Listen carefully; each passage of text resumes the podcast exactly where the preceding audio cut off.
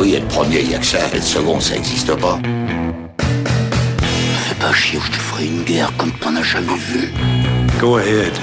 Quand les types de 130 kilos disent certaines choses, ceux de 60 kilos les écoutent. Make my day. Vous savez mon nom, j'ignore le vôtre. Qui êtes-vous?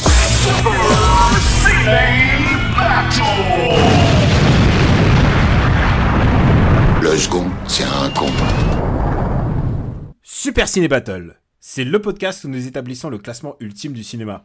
Nous prenons vos listes de films que vous nous adressez pour les classer du meilleur au pire afin d'obtenir la liste ultime. Ceci est notre épisode 56 et de l'autre côté du globe se trouve le samouraï de la Haute-Savoie, Stéphane Boulet alias Plugin Baby. Hello papa, Genki Deska. ça va très bien, Daniel. T'es au courant quand même que, en fait, euh, d'un point de vue strictement euh, géographique, euh, de l'autre côté du globe, en fait, la France n'est pas un globe, Daniel. Hein. Je sais pas ce que t'as appris à l'école, mais. Mais d'accord, mais att- attends, moi, moi j'étais- à l'école, j'étais à l'école en, en- dans, dans l'Arizona et c'est ce qu'on enseigne. On enseigne que tout est plat et que le, le globe Voilà. tourne autour des États-Unis. voilà, exactement. Mais ça va très bien, ça va très bien. Si euh, je t'ai euh, présenté comme ça, c'est que c'est l'épisode du paradoxe temporel puisqu'on oui, enregistre, à nouveau, à nouveau, Ouais. à nouveau, voilà.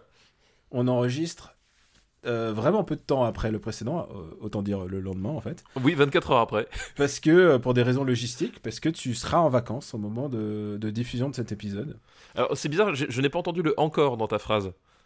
Ah non, non, non, mais attends, mais attends, t'as bien mérité des vacances. Écoute, euh, moi j'en ai pas pris depuis depuis la dernière fois où je suis venu chez toi. C'est de dire, c'est de dire si ça remonte. Hein.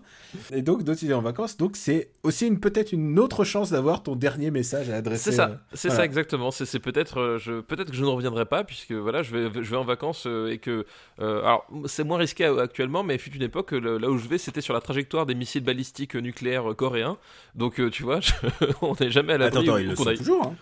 Ouais, mais alors ils sont en train de se rabibocher là, les, les, les, les deux imbéciles heureux Non, non, là. non, non. Tous les tous les ans, il y a des essais depuis. euh, Depuis 20 ans, ils faisaient envoyer un missile à- par-dessus le Japon, c'est pas une nouveauté quoi. Oui, oui, c'est c'est- bah, juste qu'ils en parlent pas, ils en parlent dans les médias que maintenant, depuis que ah merde, il y a peut-être un danger là-dedans. Il y a peut-être un danger. C'est marrant parce que je me rappelle la, la dernière fois que, que j'étais au Japon avec vous, il y, a- il y avait eu justement un- une crise dans, dans ce, dans ce style-là. Il y avait la, la, comment ils appellent ça? C'est la, la Defense Force. euh, La, la, JD, la JDC, la, la JDF, la, la, La JDF, c'est ça, ouais. Ouais, La Japan. Japan Defense Force, euh, Force. parce que c'est pas l'armée. La Japan Defense Force qui, était, qui avait été mo- mobilisée sur les, les îles euh, septentri- septentrionales. euh, Je me, je me rappelle des manœuvres et tout.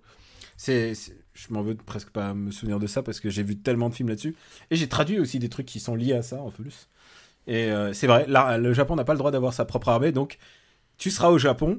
Et c'est en cas d'invasion, tu es foutu. Ou alors, ou alors, il faut que tu tunisses tes forces avec, euh, avec Chuck Norris, je sais pas. ou- Ou, ou alors avec les forces du service public japonais, euh, comme, euh, comme dans Shin Godzilla. Ah oui, oui, euh, la, la puissance de la bouteille d'eau, quoi. Oh, la puissance de la bouteille d'eau. Voilà. Calme-toi. Balancer les trains. Et donc, est-ce que- je suis en train de me dire, parce que pour nos auditeurs, par contre, ça fait deux semaines, euh, ça serait pas mal de leur, rapp- de leur rappeler qui est premier, qui est dernier. Mais, mais, mais avant, il faut qu'on fasse une, euh, une annonce, une annonce importante. C'est le dernier épisode avant le fameux épisode live de Super Ciné Battle qui a lieu donc le 28 avril. Voilà, donc euh, au moment de la publication de cet Voilà. épisode, euh, c'est le, le, le samedi qui le samedi qui vient. Alors, Euh, normalement, d'ici là, l'endroit où pour réserver votre place sera déjà affiché largement.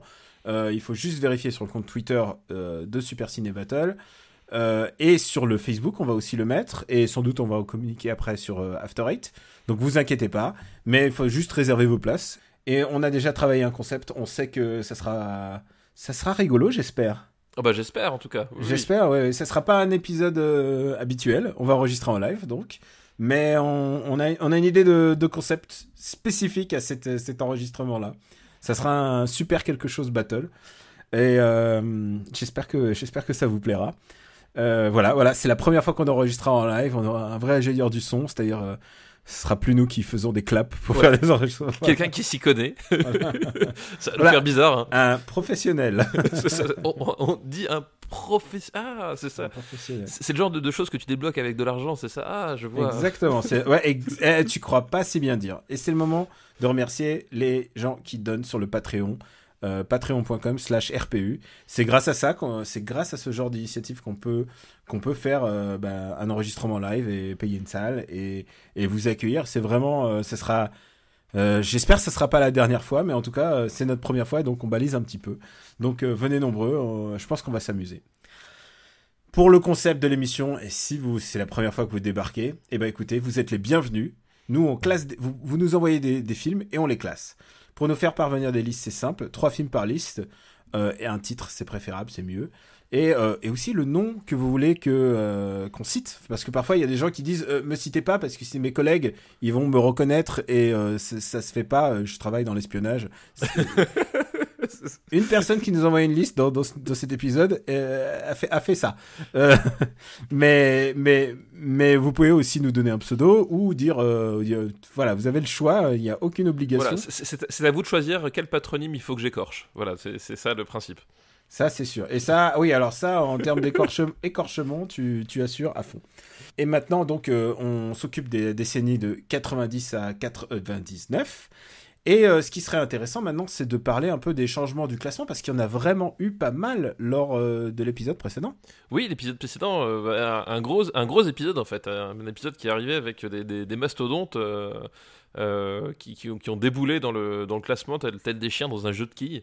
Et euh, voilà, et du coup, on a, été un- on, on a fait un épisode avec euh, bah, pas plus de, de listes que d'habitude, mais plus long que. Voilà. Ça, ça dépasse les deux heures, mais finalement, on n'a pas fait plus de films. Terminator 2, Voilà, Terminator 2 qui est arrivé directement à la 9ème place.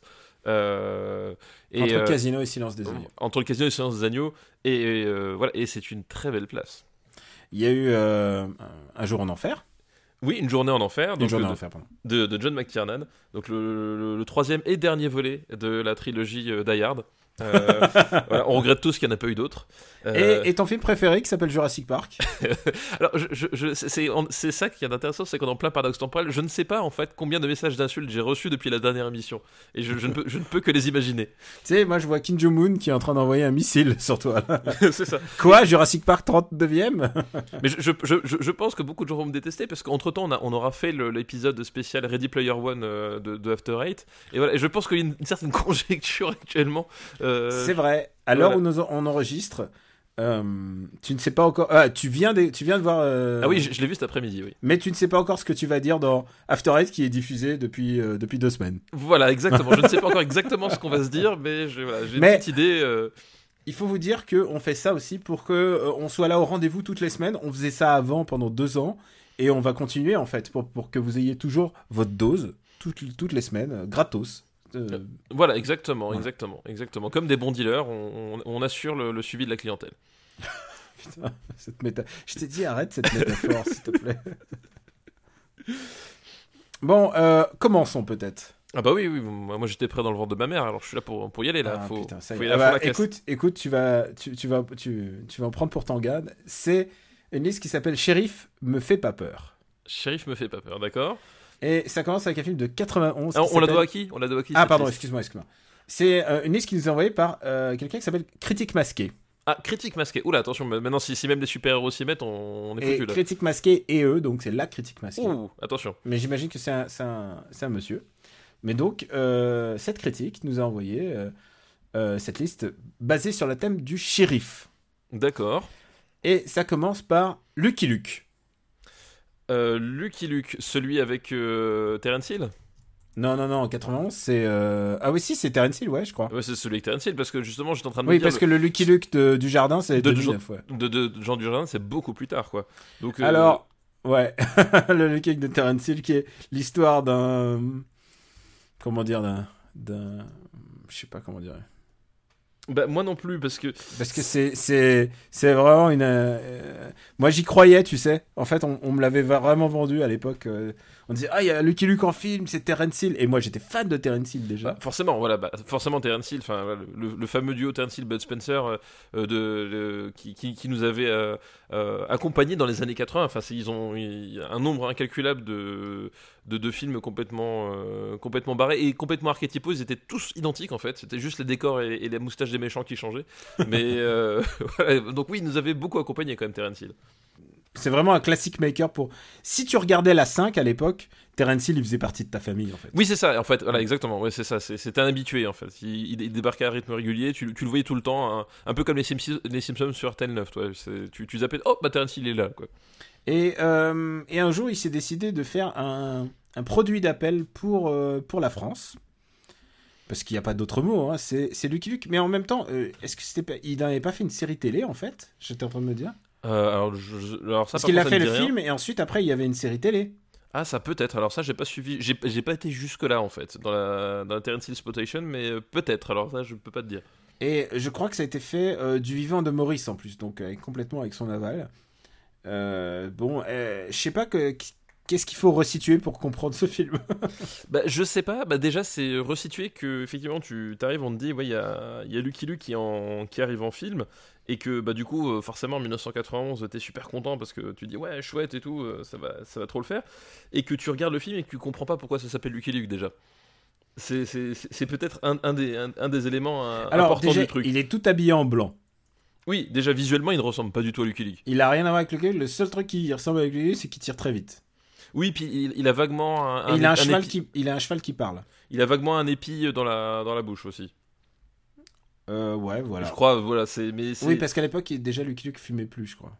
Mais oui, c'est c'est- c'est un film, voilà, globalement, c'est c'est un film où tu sors du truc, tu, tu, voilà, tu, tu, tu, sens que c'est un film qui s'appelle Lucky Luke parce qu'effectivement, c'est une marque qui fait bien, etc. Mais que ça intéressait pas grand monde de faire vraiment un film Lucky Luke. C'est- Voilà, c'est- c'était plus de Histoire 2 que, que vraiment en tirer quelque chose, quoi.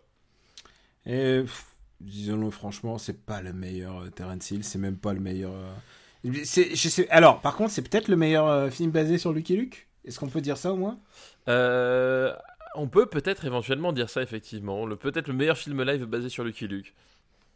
Je veux dire, qu'est-ce qu'il y a eu Euh, Il y a eu le, le du jardin. Il y a eu du jardin. Je crois que c'est tout en termes Non, d'officiel. il y a eu non Eric et Ramsey, les Dalton. Ah oui, c'était les Dalton. Oui, c'était les Dalton. Oui, c'est vrai. Oui, mais il, il, il apparaît pas dans Lucky Luke, je crois, dans les Dalton. hein, il me Non, non, non, non. C'est ça, ouais. Euh, ou vaguement Ou- caméo, mais ouais. Oui, c'est ça. c'est- Enfin, c'est pas du tout le sujet entre entre guillemets. Et, Et- ça montre un peu. C'est un film qui illustre quand même le- le- l'impossibilité de, de faire ce personnage en fait en film, quoi. Bah, en fait, c'est bah, un peu tout le paradoxe aussi, c'est que euh, euh, Lucky Luke, c'est un, c'est un pur personnage de BD dans la caractérisation, dans l'écriture, dans, l'univers, dans, tout. Et en, en fait, euh, surtout à cette époque-là, euh, bah, c'était euh, début des années 90, c'était le, le- début où ils, commençaient à faire euh, leur, euh, ils commençaient à essayer d'exploiter le, filon geek. Tu sais, t'avais, les Super Mario, t'avais les Mortal Kombat, t'avais tous ces trucs-là, ces, univers complètement bariolés qui, arrivaient à s'exprimer dans leurs médias propres, ils avaient vachement de mal à le transposer au cinéma parce qu'ils avaient cette espèce de, contrainte du photoréalisme en fait. Et Lucky Luke, comment tu le transposes au photoréalisme voilà, de base ils avaient une barrière et ils savaient pas trop comment, comment gérer le truc. Et en fait, c'est un, un film qui est super bâtard parce que, euh, bah, moi, je- voilà, je suis un sacré personne, je suis un grand fan de western et je trouve que c'est- ni un bon western ni un bon Lucky Luke en fait. C'est un, espèce un de truc Ni un bon western spaghetti. oui, voilà, c'est c'est ça, c'est un espèce d'entre-deux, c'est un, espèce de, de- de western familial, mais qui, qui, qui est un peu mou du gland, qui est pas spécialement très drôle non plus, alors a Terence Hill, on a, on, a vu, on a quand même vu des films de Terence Hill plus, euh, plus, plus drôles que ça. C'est un, Euh, c'est un Vanity Project de Terence Hill. C'est Terence Hill qui allait voir Maurice et qui lui a dit écoutez, je veux faire votre, ce personnage. Quoi. Oui, voilà, c'est et, et c'est un film qui, qui, qui, est, qui est pas très intéressant, enfin vraiment, c'est. Bah, il reprend Daisy Town en plus, je crois, non? Oui, c'est ça, oui, ça se passe à Daisy Town, il, il arrive, il devient le shérif. euh, Mais bon, c'est pareil, c'est enfin, c'est- c'est des rapports très lointains et. Voilà, et euh, même au-delà de, de- de la déception de, de l'époque de ne pas voir euh, réellement Lucky Luke en, en chair et en os, euh, c'est un western euh, plus qu'oubliable, quoi. Vraiment, euh, c'est timoré, mou du gland, et tu, tu sais vraiment pas trop où ça va, quoi. Alors, où est-ce qu'on va on, on va pas, on va pas discuter plus longtemps de cette Ouais, on va pas, on va pas passer, mauvaise adaptation. on va pas passer autant de temps que sur Terminator 2, quoi. Elle est, je trouve que euh, en termes d'adaptation live, ce qui s'est fait le plus mieux, en fait, c'est c'est quand même le spectacle de Candelro, quand même. Oui, alors j'y pensais plus, mais effectivement, maintenant que tu le dis, c'est vrai que c'est vrai que c'est peut-être l'adaptation live la, la- la plus recommandable. Et puis il y a un truc, c'est que ça a montré aussi euh, ce film comme euh, comme la prestation de Candelro, ça a montré leur impossibilité de de dépasser le personnage et de l'ouvrir à un autre un autre registre en fait. C'est-à-dire que euh, Lucky Luke c'est quand même un personnage ultra français en fait dans son dans son approche du ça parle de western, mais en fait, si tu regardes, c'est super franchouillard. C'est comme les tuniques bleues en fait. Euh, si tu fais lire les tuniques bleues à un américain, il va dire mais qu'est-ce que c'est que ce truc? Oui, oui. Qui ne reflète pas du tout la, la, la, la guerre de sécession. Et Lucky Luke, c'est un peu ça en fait. Et je pense aussi que euh, ils ont loupé l'occasion aussi de faire une, une adaptation correcte, puisque aujourd'hui c'est plus possible de faire une adaptation de Lucky Luke correcte, puisqu'il y, a- il y aurait trop de limites par rapport à, à la caricature euh, raciale par exemple. Genre tu peux plus faire les Mexicains comme, euh, les- comme Lucky Luke à l'époque. Tu peux plus, il y a, ple- il y a plein, les Chinois, tu peux plus les faire comme, Oui, les, comme les- voilà, Chinois de, de, de, la laverie, oui, tu, tu, tu peux plus les faire pareil, ouais. Donc, euh, donc je pense que c'est un truc, c'est passé maintenant, et je pense qu'il y en aura plus. Et s'il y en a, je pense que ce sera des erreurs. Ce, ce- ce seront des erreurs. Où est-ce qu'on le met? Euh, où est-ce qu'on le met? Euh, Ça- C'est au-dessous de Rasta Rocket. C'est au-dessous au-dessous de. C'est au-dessus du dernier des Mohicans, hein, dans, dans, dans, la, dans, dans, dans la catégorie. euh, On a le dernier des Mohicans dans la classe Ah oui, on a, on a il est 78ème. Ah putain, il est quand même euh, assez bas par rapport à la qualité du film, quoi. Oui, il est quand même assez bas, mais c'est un film assez, assez étrange. Assez, quoi. assez long. C'est bizarre, quoi. C'est surtout un bon bouquin.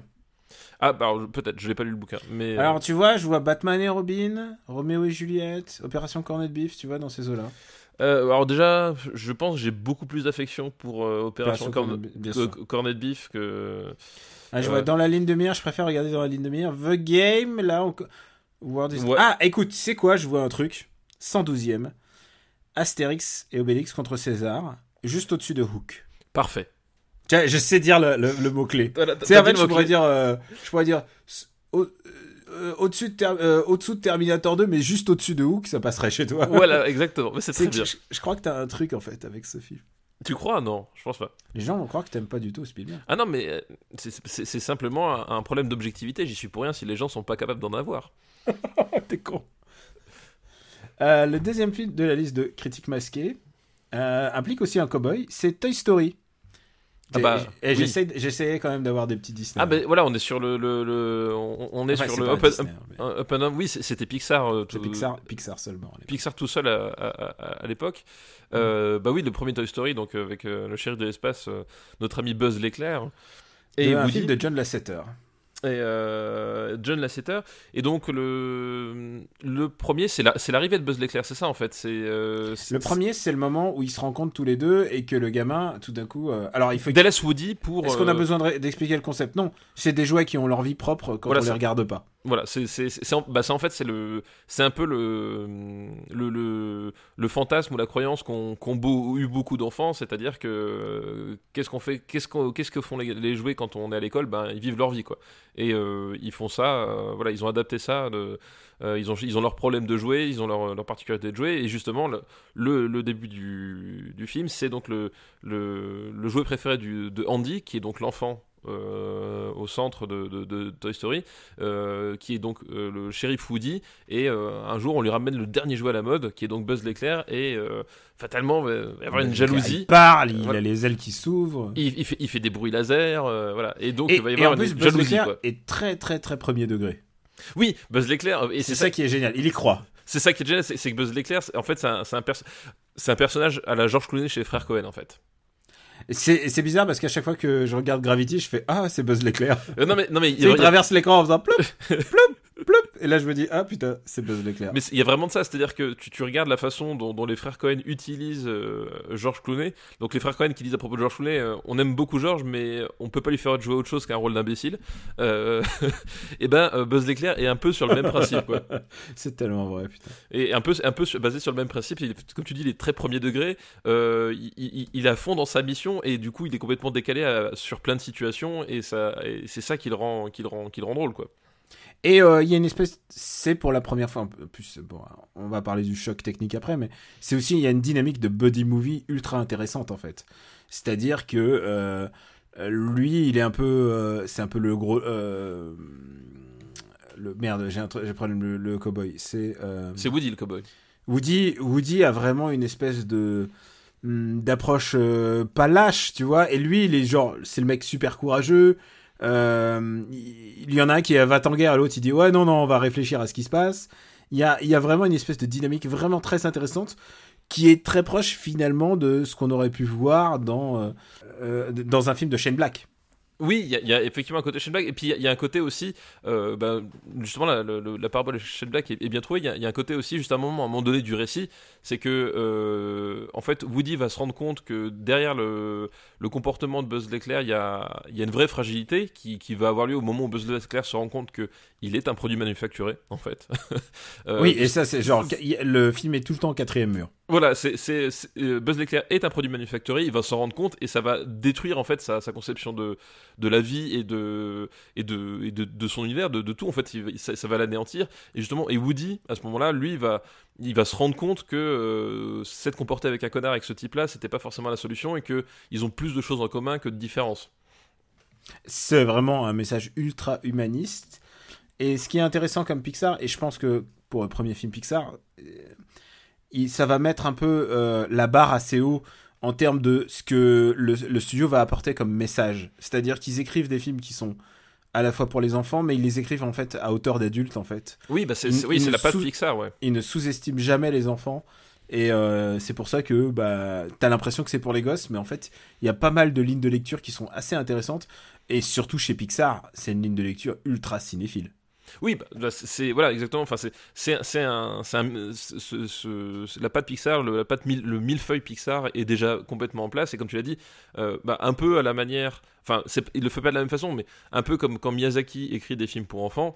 Euh, Miyazaki. Euh, oui, il dit qu'il fait des films pour sa petite fille, mais en fait. Bah, en fait, voilà. En fait, il, part jamais du principe que ce sont des enfants, donc il faut leur raconter des trucs simples, voire, voire idiots pour qu'ils puissent comprendre. Non, au contraire.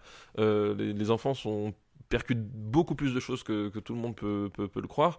Et justement, ça c'est un film qui oublie pas ça et qui, du coup, en, prenant les enfants, en comptant sur l'intelligence des enfants, arrive à parler à tout le monde en fait. Et, euh, et tu voilà, tu, tu euh, les enfants y trouvent leur compte, les adultes, euh, comme tu dis, les, cinéphiles et même voilà, même les technophiles parce que à l'époque, le, les films en images de synthèse, 100% euh, d'images de synthèse, bah, c'était, c'était un peu le, coup de pied dans le, dans le nid du frelon. Quoi. C'était, voilà, c'était, en plus, c'était une période assez difficile pour, euh, pour Disney euh, en termes de, de notoriété parce qu'on on, on, était passé par des énormes succès à des, des choses qui avaient beaucoup moins séduit les gens. Enfin, voilà, je pense notamment à, à, Mulan. et le studio Disney était, en plein, était quand même régulièrement en crise. Il y a eu une période où ils ont eu une où ils ont une embellie et puis ensuite c'est reparti pour la crise. Voilà, c'est ça. Et ben c'est comme à un moment donné, on avait parlé de, de, la genèse euh, très houleuse de, de, Cusco euh, dans, dans, dans, dans, mm. nos émissions. Enfin voilà, c'était des années qui, fin des années 90, début des années 2000, c'était des années assez compliquées. Ils n'arrivaient pas à trouver leur ton. Euh, ils étaient un peu perdus dans, le, dans, la machine, etc. Et Pixar débarque avec bah, cette nouvelle façon de, de concevoir un, film animé, en tout cas, enfin, c'était pas les premiers à le faire, euh, mais en tout cas, c'était les premiers à le faire avec une telle exigence et, une, et un tel niveau technique. Euh, voilà, d'un seul coup, les, les, les, Disney, ils, se sont dit, putain, on est ringard du jour au lendemain, quoi. D'ailleurs, euh, enfin, le futur, voilà, le, ce qui arriva, arriva est assez incroyable en fait. C'est c'est du niveau Square qui, qui, fusionne avec Enix, ce qui nous relance aussi sur Final Fantasy euh, dont, on avait parlé. Non, mais c'est vrai que tu, à ces années-là, tu, tu m'aurais dit aujourd'hui, euh, Disney, ils vont posséder Pixar, Marvel et la, guerre des, euh, et la guerre des étoiles, et ça va devenir la plus grosse compagnie de production de cinéma actuelle, tout le monde aurait rayonné en, oui, 98-99. quoi. Ils étaient mal, enfin régulièrement mal. Et il y a aussi un autre truc, c'est que c'est plutôt, même si c'est Disney qui a gardé le, le devanture, c'est les mecs de Pixar qui ont pris les rênes euh, en termes de création, et c'est ce qui a donné toute une génération de dessins animés en presque traditionnels euh, par, euh, par le studio Disney, qui, je pense à La Princesse et la Grenouille et tout ça. Tout Tangled qui s'appelait en France, c'est Raspunzel Oui, Réponse. Réponse, pardon. Donc réponse, enfin tous ces films qui étaient de, qui a le retour à la 2D, ça, c'était une initiative complètement par les anciens de, de, Pixar. Quoi. Réponse, réponse est, en, est en 3D. Mais euh, Ouais, et- ré- mes réponses réponses en fait il, il- c'est un film qui est super intéressant parce que justement il, il fait le il fait le pont il fait la Il synthèse fait le pont entre le 2D et la 3D en fait. il il- en fait, il, fait, il, il- il est en 3D, il est réalisé en Mm. 3D, mais euh, en, en termes d'écriture, euh, d'univers, de, de, de, de référence, on est sur un, un Disney classique en fait. Et, et, euh, et c'est pour ça il, que est dé- il, est, il est dessiné main, mais il est animé en 3D. Voilà. voilà, il- exactement. Et il, il- il a à la fois cet héritage Disney classique parce que on est sur l'adaptation d'un conte. Rappelons-le, réponse à la base c'est un conte.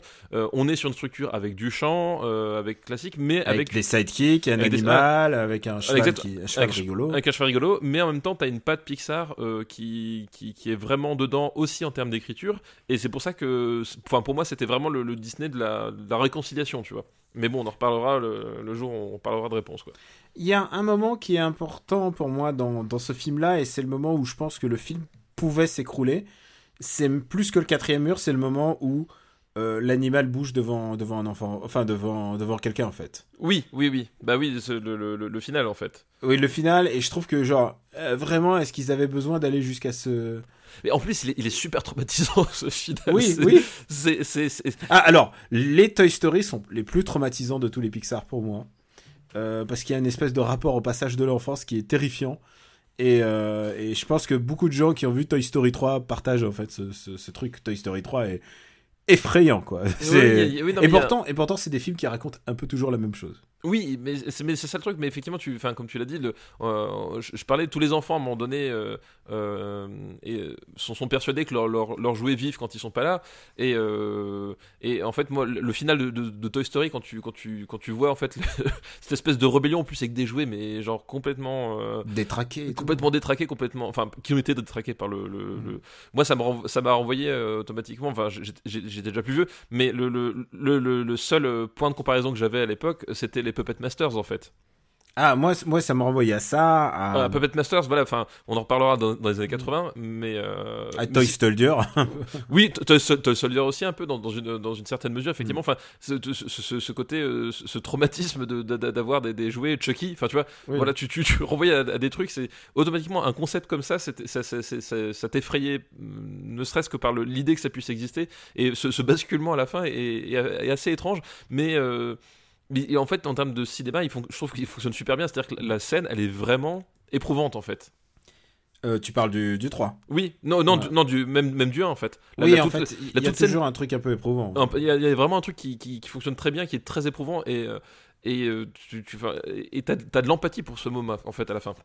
Et, c'est- et, et c'est ça qu'il y a de, de fou, c'est que ce, ce, ce moment tu le détestes pendant tout le film, et juste sur ce moment-là, tu, tu, tu, tu, repasses, tu repasses tes, tes propres traumatismes euh, et tes propres peurs, et t'es là, tu fais waouh, c'est, bizarre quand même.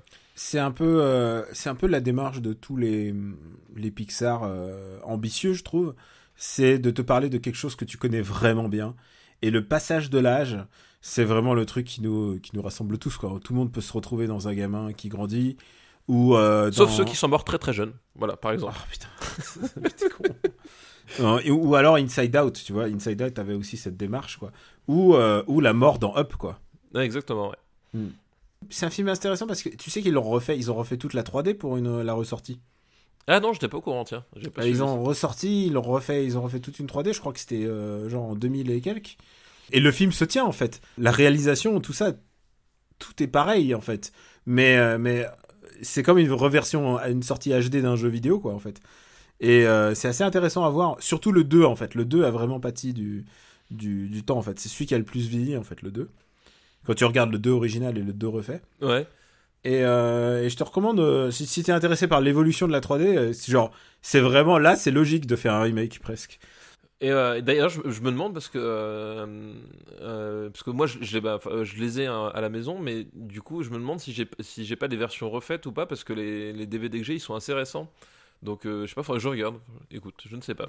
Bah, et en plus, ils sont ressortis, mais genre en 3D, 3D, c'est-à-dire si tu mets des lunettes et tout ça. oui, je d'accord. ouais, ok, bah, faut- je, mais oui, bah, je, je, Mm. je- je ne savais pas. J'ai j'ai pas fait attention à ce détail-là. Il y a un truc qui m'a toujours amusé dans ce film, c'est que c'est John Lasseter qui réalise. Mais au scénario, c'est John Lasseter, c'est Andrew Stanton, Pete Docter et Joe Ruft. Et donc, c'est que des mecs qui sont devenus ensuite réalisateurs. De Voilà, c'est le le le l'équateur de l'équateur de, de voilà de, de, de Maestro quoi. Et si vous avez l'occasion, euh, je sais plus si je retrouverai le lien à temps ou, ou pas, mais les, si vous avez l'occasion d'écouter les, les, les masterclass des, des, des gens de Pixar, c'est ultra intéressant. Ça vous apprend beaucoup de choses sur la création, créer une entreprise, créer une compagnie, euh, se mettre en danger parce que en fait on le sent pas dans ces films là mais souvent ils se font ils se mettent en danger. Euh, c'est on va en reparler quand on fera Toy Story 2 mais Toy Story 2 c'est un film qui a failli ne pas se faire euh, qu'ils ont annulé qu'ils ont refait et qu'ils ont refait du début alors qu'ils devaient le sortir en vidéo. Finalement ils se sont dit pourquoi on le sort en vidéo? C'est c'est des gens qui ont pas peur de prendre des risques et euh, et de comment sortir d'une zone certaine zone de confort. Alors qui, qui avait pas peur, on va dire. alors qui avait pas peur, mais Voilà. après, avant c'était une autre époque. Parce qu'après, voilà, ils, ils- ils sont comme, comme tout le monde, hein, euh, au bout d'un moment. Ils sont ils sont comme les boxeurs, ils sont bourgeoisés. Oui, voilà, exactement. Ils, sont comme Gaby Noël, euh, tous ces gens-là. C'est oh putain, du, du pognon, oh c'est bien ça. Oh, dis donc, on a. Oh, c'est pas mal. on va essayer de le garder, les gars. Et effectivement, ils, ils ont un peu perdu la niaque, on va dire quand même. Et parf- tu sais quoi, moi je trouve que Coco est brillant. Moi vraiment Coco, je trouve que c'est un film extraordinaire. Ouais, je, suis- je, suis- je Non, trouve que c'est un bon film, mais je, voilà, je suis pas. je sais, je sais, je suis pas ultra soul, quoi. mais moi je trouve que Coco vraiment euh, et c'est pas que pour tout ce que ça fait pour la communauté euh, mexicaine et, et, et la manière de d'adapter cette culture en, en un film et, et en plus ce rapport à la mortalité et tout, mais je trouve que Coco je trouve ça bouleversant quoi en fait. Si tu, si tu regardes ce film incompréhensible pour un enfant, Alors justement, je suis pas sûr du tout. Ah t'es sûr Ah non, je pense. Et je Des pense gens vraiment- qui se baladent au monde des morts pendant 70% du film. Je- non mais je, je, t'as beaucoup tendance à, à sous-estimer les enfants Daniel parce que je pense que tu ne connais pas ce que c'est un, enfant tu, tu, les tu seuls enfants, tu pas les voir des enfants enfants que je connais, c'est les tiens. Et la dernière fois, ils étaient en train d'assembler des AK-47 pour se préparer. Juste Voilà. pour se préparer à aller, aller à l'école. tu, tu as un problème avec les enfants intelligents dans les films et tu non je, pense au contraire non il y a, y a beaucoup plus de choses qu'ils peuvent comprendre euh, euh, voilà et euh, moi le problème de Coco c'est que c'est un film au bout de 10 minutes j'avais compris où est-ce qu'il allait où est-ce qu'il Bien voulait sûr, m'emmener bien sûr, bien sûr. Mais, Donc, mais euh, je trouve que le chemin est bien. Et alors, tu peux pas lui enlever que les, les 15 dernières minutes, elles sont extra, quoi. Non, mais le, le film est Ouais. bon, mais voilà, mais disons que c'est sûr, je, je, je, je prends 10 fois Coco qu'un Cars 2. Ça, on est d'accord. Mais. ok, Voilà, d'accord. Voilà. Euh, je Non, préfère vois, le caviar au caca, d'accord aussi, moi aussi. Non, mais, non, mais c'est ça, c'est oui, c'est- clairement leur meilleur film depuis, depuis très longtemps. Ouais. Mais pour moi, c'est pas encore, voilà, au, au niveau de, de- justement, c'est pas au niveau de, de- de prise de risque et de et, et de et, et d'audace euh, d'audace narrative qu'ils ont pu avoir sur leur grand film, quoi. Toy Story, tu le mets où par rapport à Toy Story 2 et 3 Euh, alors écoute, euh, moi je, mon préféré, je pense que ça reste quand même le 2. Euh, Sérieux? Ouais. Ah, c'est celui que j'aime le moins. euh, C'est celui qui a rien à raconter déjà pour moi. Enfin déjà pas. après, tu sais quoi le problème de Toy Story et ça on, on en parlait, c'est que il y a un personnage très très fort, euh, Buzz l'éclair, donc qui est joué par Tim Allen en plus on l'a pas dit, c'est Tom Hanks qui joue Woody et, Qui vous dit, ouais, tout à et fait. Tim Allen pour euh, pour Buzz. Et, et, il y a, et je trouve que Buzz à partir du deuxième ils savent pas quoi en foutre en fait. Et clairement il est plus dans le film, il est là pour faire le guignol. Et dans le troisième ils le font car- carrément danser euh, Dans la, car- en- carioca en parlant en- espagnol. En, parlant espagnol, ouais, tout à Ce fait. qui, ce qui est à l'époque le signe de on n'en a plus rien à battre de ce personnage. Ouais, ça. ouais, mais je trouve que dans, dans le 2, il y a quand même. euh, Je sais pas, moi, j'aime j'ai- j'aime bien la, la- justement le fait que le, personnage. Enfin, il y, a une- il y a une dynamique de, de- de groupe qui est déjà installée entre les deux et que, et que, et que Buzz devient, enfin, devient son, son personnage de, de, de, Buzz l'éclair, voilà, qui, qui accomplit son destin quelque part. J'ai- J'aime bien ce, ce côté-là, quoi. Et en français, euh, Buzz, Buzz c'est euh, Richard Darbois. C'est Richard Darbois, tout à Mm. fait. Donc euh, Harrison Ford, Schwarzenegger, et oui, et oui. Tom Béranger. Pour Tous les ces- esthètes, pour les esthètes. Euh, où est-ce qu'on le met? Où est-ce qu'on met Toy Story? Je pense qu'on va déjà scroller vers le haut. Euh, pouf, pouf, pouf. Où est-ce qu'on va mettre Toy Story? Euh, Pouf, pouf, pouf. Moi, déjà, je, veux- je ne me vois pas le mettre au-dessus de, de Princesse Mononoke. Déjà, Ouais, je pense aussi. je je le vois pas au-dessus de Princesse Mononoke. Euh, je le vois pas au-dessus de tout sur ma mère, mais ça n'a rien à voir. Mais ouais. Oui, non, mais, non, mais je. euh, mais je- par contre, je le vois, tu vois, je le vois au-dessus de Bernie, quoi. Écoute, euh, même j'aurais envie de le dire, je le vois juste au-dessus de Philadelphia, mais en dessous de l'entre de la folie. D'accord, c'est bon. Je l'aurais presque mis euh, à côté de Dracula. Ouais, mais non, sous l'entre de la folie. D'accord. T'as une affection pour ce film. Ah, mais j'adore ce film. Je... Plus que moi. Bah, il est, il est 33e. hein. Il est 33ème, mais c'est en plus, Non mais dans la folie, ça fait partie des, des, des films que hum, plus je le regarde, plus je l'aime, quoi. Euh, je vous préviens tout de suite, Toy Story 2 sera pas aussi bien classé, c'est pas possible. non, je suis désolé, Toy Story 2 est vraiment moins bien, quoi. Je, je, je peux, je, je peux, je peux le, je peux défendre cette opinion. Et le troisième film de sa liste, est-ce que tu es prêt?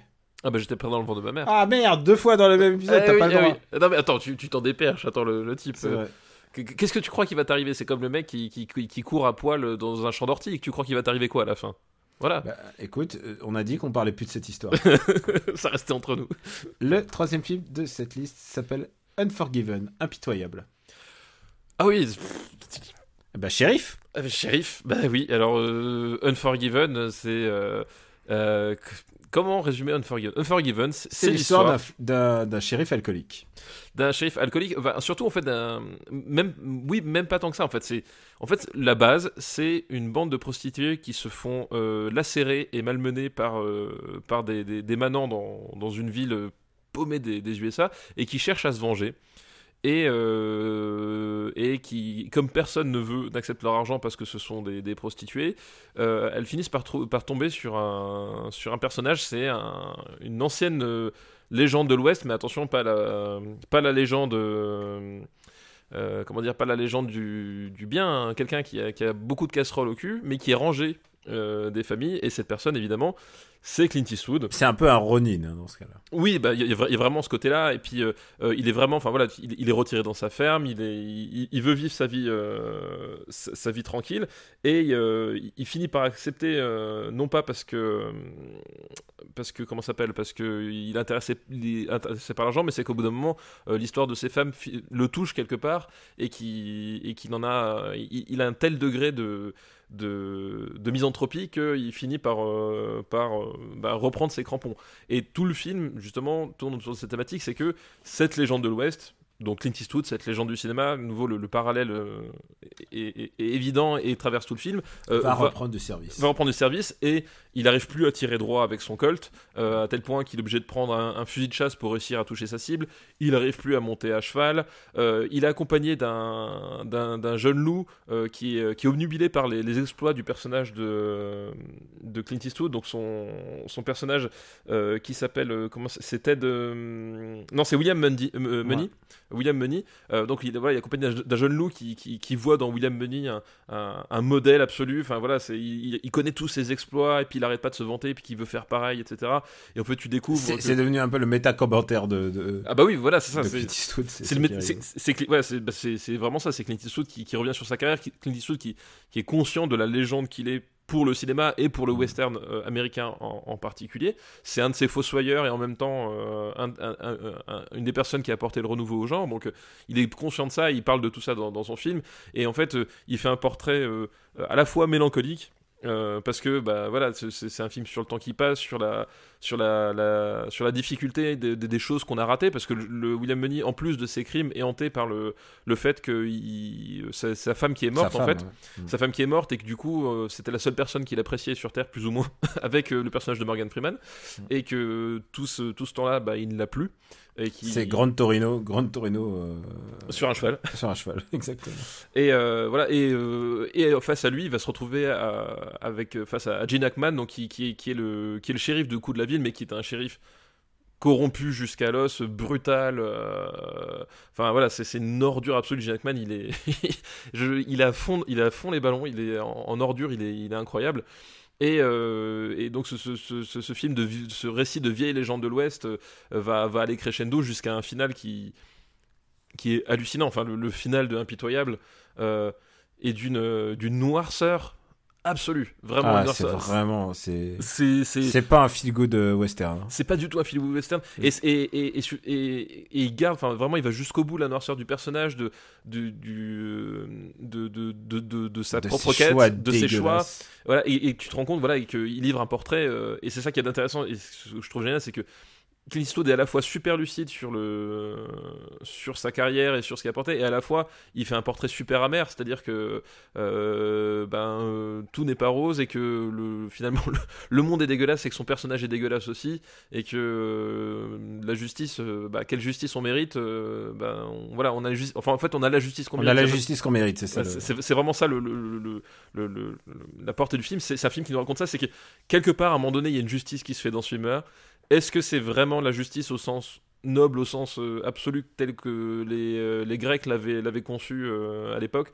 Je pense pas, mais c'est la, la justice que, que, que, que, ces gens-là méritent, que bah, du coup ce peuple mérite, que voilà, cette espèce d'histoire qui est construite sur la violence, par la violence et pour la violence, eh ben ça, peut ça, ça, peut ne faire que des personnages dégueulasses qui subsistent et, et c'est ça tous les personnages positifs soit ne supportent pas euh, ne supportent pas de vivre dans, ce récit, soit euh, bah, finissent par, euh, par mourir. Quoi. Et ce qu'on peut dire aussi sur ce film, c'est que pour Clint Eastwood, c'est un film charnière, vraiment plus que les autres, parce que c'est celui qui l'a fait rentrer dans le, le statut des grands réalisateurs. ça ne veut pas dire que ses précédents films étaient nuls. Loin de là, vous, on a déjà parlé de L'homme des hautes plaines. Mm. J'ai sans doute évoqué Honky Tonk Man. Euh, mais euh, d'abord, c'est son succès. C'est le plus gros succès de Clint Eastwood de, l'époque. Je veux dire, euh, c'est c'était le premier, premier film de Clint Eastwood qui dépassait les 100 millions de dollars de recettes. En fait, c'était vraiment. Oui, ça, a été le, film de la reconnaissance critique. critique, voilà, en tant que en tant que réalisateur aussi, parce que il a, il a réalisé, enfin, le, personnage du, du vieux sur leur tour a hanté toute la filmographie de, Clint Eastwood euh, dans ces années parce que voilà, il, arrive, il commence à arriver à un âge. Alors, on est aujourd'hui 20 ans après, il est toujours en train de, tourner. Il, peut plus jouer le jeune premier là, c'est sûr. Mais il, est, il était à un âge où il sentait qu'il était trop vieux pour, il, était plus le jeune premier, mais qu'il savait qu'il était une légende, mais qu'il finissait par être obsédé par sa, par sa propre fin. Que voilà, on, la, mort de la, mort devenait un personnage à part entière de, de, ces films. À partir de Honky Tonk Man, en fait, ça commençait à. Ah, Honky Tonk Man, c'est quand, même, c'est quand même clair, ça commence. Oui, voilà. Ça, commence là. À un moment donné, il y a, une, toute une période où, où, il essaie de le nier, tu sais, genre avec La Relève, euh, tous les ah films comme ça. Euh, The Rookie. Euh, ouais, The Rookie avec Charlie Sheen. tous ces films. Un film qui m'a beaucoup fait rire à l'époque. Bah oui, c'est, c'est, mais c'est, justement parce que c'est, parce que justement il force le truc, c'est il fait, je suis encore capable de tenir la dragée haute à Bruce Willis en fait. Et en fait, non, tu, ne l'es plus. Euh, mais voilà, il y a toute une. Oui, on a parlé de quand il a fait le garde du corps du, voilà. du président. Mais en président. c'est genre juste après, quoi. Oui, c'est ça, voilà. Donc il y a toute une, cette période de, de, négation où, où, ça le travaille, mais il essaye quand même de, dire non, non. Et là, euh, Unforgiven, il fait bon, bah, ok, fuck, je vais mourir, je vais mourir, euh, je et je déteste cette sensation. Et, euh, et, je, crache du sang. Et je crache du sang. Ça, c'est un truc récurrent de sa film aussi qui crache beaucoup de sang. Voilà, et et, même au-delà de ça, au-delà de, du, commentaire, euh, du méta-commentaire euh, Clint Eastwood qui, qui, est passionnant quand tu, ben, quand tu t'intéresses au cinéma. Et ah oui, chaque film raconte Clint Eastwood de manière assez incroyable. Tu ne peux pas t'intéresser au cinéma américain sans t'intéresser à Clint Eastwood, sinon t'as rien compris. Vraiment, mm. enfin, c'est, même pas un jugement de valeur, c'est juste au bout d'un moment, ça, ça fait partie, c'est, une pierre angulaire de l'histoire du cinéma américain. Mm. Au-delà de ça, le film est extraordinaire. Enfin, c'est un western. Voilà, faut aimer les westerns. Euh, plus que crépusculaire. Les, les westerns euh, euh, dépressifs, les westerns noirs, les, les westerns rugueux, les, les, voilà, les, westerns. Je crois que c'est assez inédit une telle noirceur euh, bah, jusqu'à ce western. Jusqu'à ce point, c'est-à-dire que vraiment, on est, on, on, on Personne par exemple, aussi loin. On essayait au moins de bricoler une happy enfin. ou, ou, alors, ou alors si t'en avais, mais c'était, c'était vraiment les, des, des westerns euh, spaghetti. Je, je pense notamment caricatural, quoi. Bah, non, pas forcément caricatural, mais je pense par exemple au Grand Silence avec hmm. euh, Klaus Kinski et Jean-Louis Trintignant, qui est un, c'est un peu le même genre. C'est un film d'une noirceur absolue, surtout que dans le Grand Silence, par exemple, à un moment donné, t'as une lueur d'espoir. Dans, dans Unforgiven, t'en as pas. C'est-à-dire que dès le début, il est comme dit, il est vieux, il remonte à cheval, tu sens qu'il il est, il est, contraint de faire le truc, tu, tu, sais où ça va à peu près aller. Le grand silence, à un moment donné, t'as une lueur d'espoir, et, le final, il te, il te saborde. Mais on était sur des productions euh, italiennes vachement plus confidentielles. Enfin, tu vois, on avait, euh, on avait le cinéma américain et, avait pas, était pas allé aussi loin. Clint Eastwood avait essayé avec l'homme de House en fait. Et surtout que c'était, les gens pensaient que ça ne marcherait pas, en fait. Oui, c'est ça. Euh, qui, qui, a envie de voir ça Qui a envie de voir une, une fin aussi triste, quoi. Qui a envie de voir ça? Et ben, Résultat, euh, pas mal de monde en fait. Et, euh, et, euh, et, le film est, le film est vraiment, est vraiment formidable. Et, et c'est un, c'est, c'est un, vraiment un super western. Et tu voilà, pour moi, je le mets forcément en, relation avec L'homme des hautes plaines, où il commençait avec ce- cette même thématique, cette même noirceur, sauf que L'homme des hautes plaines, t'avais, il utilisait le prisme du cinéma fantastique pour justement euh, se permettre ce genre de, de- de choses, c'est-à-dire que t'avais, euh, t'avais, t'avais un, un commentaire que tu pouvais distancier un peu si tu, si tu voulais du, du, du western. euh, etc. Là, non, là, il rentrait en plein dans le truc et, et il voulait faire du western crasseux, il voulait faire l'anti-danse avec les loups, en fait. Mm. C'est, enfin, il y a vraiment de, de, de ça, c'est-à-dire que euh, le, le- c'est la conquête de l'Ouest. euh, euh, Oui, c'est la conquête des loups. Euh, la, la conquête des loups. La Danse avec le loup parle d'une belle histoire finalement, euh, vouée à l'échec, mais à l'échec, voilà, belle- ça. Au moins d'un d'un sacrifice et puis aussi de l'imagerie, enfin le cliché du du blanc qui vient sauver c'est ça, bah, c'est les le- indigènes. c'est Là, ça, c'est c'est- pas du tout ça. C'est pas du tout voilà t'as- enfin dans, dans Danse avec t'as ce côté justement euh, la repentance c'est-à-dire Mm. les blancs qui ben, deux siècles après finissent par réaliser que oui filer des, des, des couvertures avec le typhus aux indiens c'était pas une idée extrêmement humaniste et voilà tout ce que tu voulais Euh, là on est vraiment au contraire sur quelqu'un qui, qui dit ben, la conquête de l'ouest euh, c'était un, c'était un monde de salauds pour salauds et les seuls qui survivaient c'était les plus salauds que les autres quoi Je suis en train de me demander, c'est quoi son plus gros box-office? À qui à Clint? Ouais. Est-ce que c'est pas euh, Million Dollar Baby euh, Ah non, Bah. non, American Sniper avait cartonné. Ah oui, American Sniper avec Carton. Mais moi, American Sniper, il, il- il joue plus dedans, donc c'est, c'est plus tout à fait la même chose. Enfin, pour moi, il y a- tu vois, il y, a, il y a deux réalisateurs. Il y a, il y a Clint Eastwood avec, enfin, euh, Clint qui filme Eastwood Ouais, et, Clint, puis- Clint, ouais. et, euh, et Clint Eastwood qui, qui, qui prend d'autres acteurs. Quoi. C'est, Mm. deux filmographies presque euh, pas séparées, mais en tout cas, C'est si on les classe un jour, il faudra, ouais, faudra en tenir compte. voilà, faudra en tenir compte. Voilà. Mm. Mais euh, Clint filmé par Eastwood, euh, je sais pas. Oui, ça va peut-être être Million Dollar Baby. Grand Torino, il avait pas mal cartonné aussi quand même, non? Je sais pas. Je m'en pas compte, mais. Ah non non non non non, celui qui avait vraiment cartonné, c'était Million Dollar Baby. Ouais, ça devait sans doute être Million Dollar Mm. Baby. Mais bon, voilà. Donc, Unforgiven, euh, grand film, euh, grand western. Et, euh, et voilà, c'est le western qui va jusqu'au bout du western crépusculaire. D'ailleurs, euh, par la suite, les westerns qui sont sortis, soit ils n'arrivaient pas à le ton, soit plus personne n'en avait rien à foutre, ou soit euh, ont, effectué des, retours vers, d'autres styles. Voilà, Tarantino avec Django, il était, par- était reparti sur, le style pop, spaghetti. voilà, le, western crépusculaire, enfin vraiment c'était la parenthèse, la parenthèse ouverte dans les années 70 se referme avec Unforgiven quoi. Et on peut le dire en plus, euh, tu disais assez justement, euh, c'est un film qui a eu sa reconnaissance critique et ça c'est très important pour l'œuvre de, Clint Eastwood. C'est la première fois qu'on le prenait pas pour un tocard ou un opportuniste euh, sur, bah, sur certains aspects de sa filmo. Les gens ils disaient ah non mais Honky Tonky Man c'était finalement c'était facile à faire. Ah, non c'est pas si pas si facile à faire de, de faire du bon cinéma. Mais sur Unforgiven, il a vraiment il a il a eu meilleur film. Oui, il a eu meilleur film ouais, sur, sur Unforgiven. ouais. Alors, est-ce que tu sais. Alors, devine contre face à qui il l'a eu? Alors euh, Unforgiven, c'est quelle année? C'est 80. 93. 93. Euh, au moins, les Oscars étaient en 93. Ouais. Donc oui, le film date de 92 de lui. euh. Ouais. Alors, Euh. il est Retour à Howard's End, Un temps de week-end, les... Des Hommes d'honneur, Ouais, d'accord. Few Goodman et The, The Crying Game. D'accord, ok. Et euh, réalisateur, il le gagne aussi devant euh, Neil Jordan pour Crying Game, euh, James Avery pour Retour à Howard's End, pour, euh, face à Robert Altman pour euh, The Player. Et ah Mar- oui, c'est l'année de The Player. Ah oui, Ouais. exact. et Martin Brest pour Le temps d'un week-end. Ah ouais, alors Martin Brest, on- va dire que je suis pas forcément client. hein. Et, et Gene Hackman l'avait eu pour le second rôle aussi. Le second rôle, ouais. Bah oui, mais Ouais. il, il- qui- qui- Ouais, mais énorme il a gagné devant Nicholson des Hommes d'honneur. Few Goodman. Ah et devant. Al Pacino pour Glengarry. Ah oui, mais c'est pareil. Est-ce que c'était ce rôle-là que euh, Al Pacino devait l'avoir? Je suis Tu pas sais, sûr. souvent, tu l'as pas pour le bon film. hein. Faut pas, pas, pas oublier Oui, que c'est règle. euh. il y, a- il y a des fois, voilà, il y en a certains qui, qui les ont pas pour au moment où il faut, quoi. Est-ce que tu te souviens de qui a gagné euh, le Oscar du meilleur film étranger à l'époque?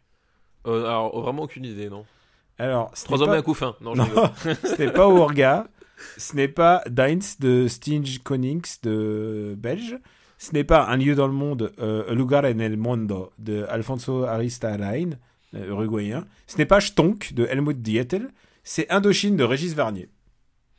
Ah oui, euh, Indochine avait gagné le, le meilleur, l'Oscar du meilleur film étranger, dis donc. Ah ouais. D'accord. Tu l'avais vu? Ah oui, je l'ai vu Indochine, oui, bien sûr, ouais. Ah bah écoute, euh, je, je le note, je le note pour euh, peut-être une liste, qui sait. D'accord, c'est euh, c'est marrant parce que Mm. Indochine, euh, à beaucoup d'égards, fait vraiment film français en fait. Et, Ah, euh, c'est le, le film français euh, d'une d'une date dans, dans le temps. Oui, non, c'est ça. C'est vraiment- la tentative de faire son Casablanca un petit peu. C'est ça, c'est vraiment un- enfin, en, plus, enfin, pour, le coup, j'ai- j'aime bien Indochine, mais il y a vraiment un côté hyper français dedans, et c'est enfin, c'est pour ça que je, ça, me- ça me fait, ça, me- ça me surprend parce que du coup, c'est pas le genre de truc qui, qui pourrait, enfin voilà, que j'imaginais recevoir un Oscar quoi. Euh, re- retour à Unforgiven, donc impitoyable, on va le mettre. Impitoyable, ouais, Où est-ce impitoyable. qu'on- où est-ce qu'on le met? Et euh, autant dire que c'est un, un top quand même. Ah, bah, pour moi, c'est un top 10, hein, impitoyable. C'est un top 10 Ah ouais, ouais, ouais. Non, attends, attends. Si, si. Ça dépasse Hit? Euh, ah oui, pour moi, ça dépasse Hit, ouais. Ah non, mais je veux bien te croire, mais ça dépasse. Pour moi, pour moi si tu me laisses, tu, tu me laisses faire, pour moi, ça, ça va au-dessus de, de Iron Giant. En fait, honnêtement, pour moi, ça va même au-dessus de Truman Show. Tu sais quoi? Je suis d'accord avec toi. Je veux pas lutter. je, je- Voilà. non, mais je veux pas lutter, je suis complètement d'accord. J'adore ce film. C'est. Un film extraordinaire. Euh, pour moi, ça dépasserait Fargo même, je dirais. Eh ben écoute, dépassons Fargo. C'est vrai? Dépassons Fargo. Quoique, je- non, attends, attends, je retire ce que j'ai dit. Je pense que je regarderai Fargo avec plus de plaisir. Alors voilà, bah, on va couper le poire en deux, on le met juste au-dessus de The Mission et en dessous de Fargo. Voilà. Putain, ce qui est quand même une très très bonne place. Voilà, mais c'est un film, euh, c'est un film extraordinaire. Enfin, c'est, c'est, un, vraiment, c'est, voilà, je n'ai- je n'ai plus les mots pour m'e- pour m'exprimer, mais il faut, il faut le voir. Alors après, c'est pareil, je, je conseille pas de regarder un Ça film sur un petit écran. Oui, regardez voilà. pas ça sur votre iPad. euh, bah, comme, Faites- voilà.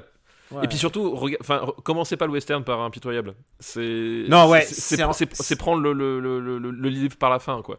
Euh, C'est un, west... c'est un western qui raconte aussi euh, l'histoire des westerns en fait. Oui, c'est un western qui, qui raconte l'histoire des, des, des westerns qui a sa place parce qu'il il arrive tout à, voilà, comme, j'ai dit, tout à la fin d'un processus de, de, de, de, de remise en question, de, à la fois stylistique mais thématique euh, comme, comme scénaristique. Voilà, enfin, c'est vraiment un film qui, qui a, qui, qui- c'est le, c'est le film parfait au moment où il faut. Mm. C'est, qu'à un moment donné, le- western, le western est mort, plus personne n'en veut. Euh, Clint Eastwood, ben, il, il- il- il- il réalise la, l'oraison funèbre du western Mm. avec ce film-là. Voilà, il, a- il a enterré, le- le- il a enterré toute une partie du western avec ce, ce film-là, qui, et le genre avait besoin, avait besoin d'un, film aussi définitif, aussi euh, jusqu'au boutiste, pour, euh, pour tourner cette page, quoi. Bah écoute, on va remercier euh, du coup euh, Critique Masqué. Merci Critique Masqué pour ton excellente liste. Et on va passer à une autre liste. Et là, j'ai décidé de peu fusionner des listes qui sont un peu euh, contraires l'une et l'autre. Enfin, contraire, non, elles ont, elles ont beaucoup en commun en fait. Et euh, il y en a une qui s'appelle Comédie à gros bras. Et l'autre qui dit c'est comédie 90s avec euh, des acteurs à, à contre-emploi. Le, D'accord. le deuxième va vous étonner. Et euh, c'est marrant parce que le deuxième. est- J'espère qu'on va parler du- d'un flic à la maternelle, du coup.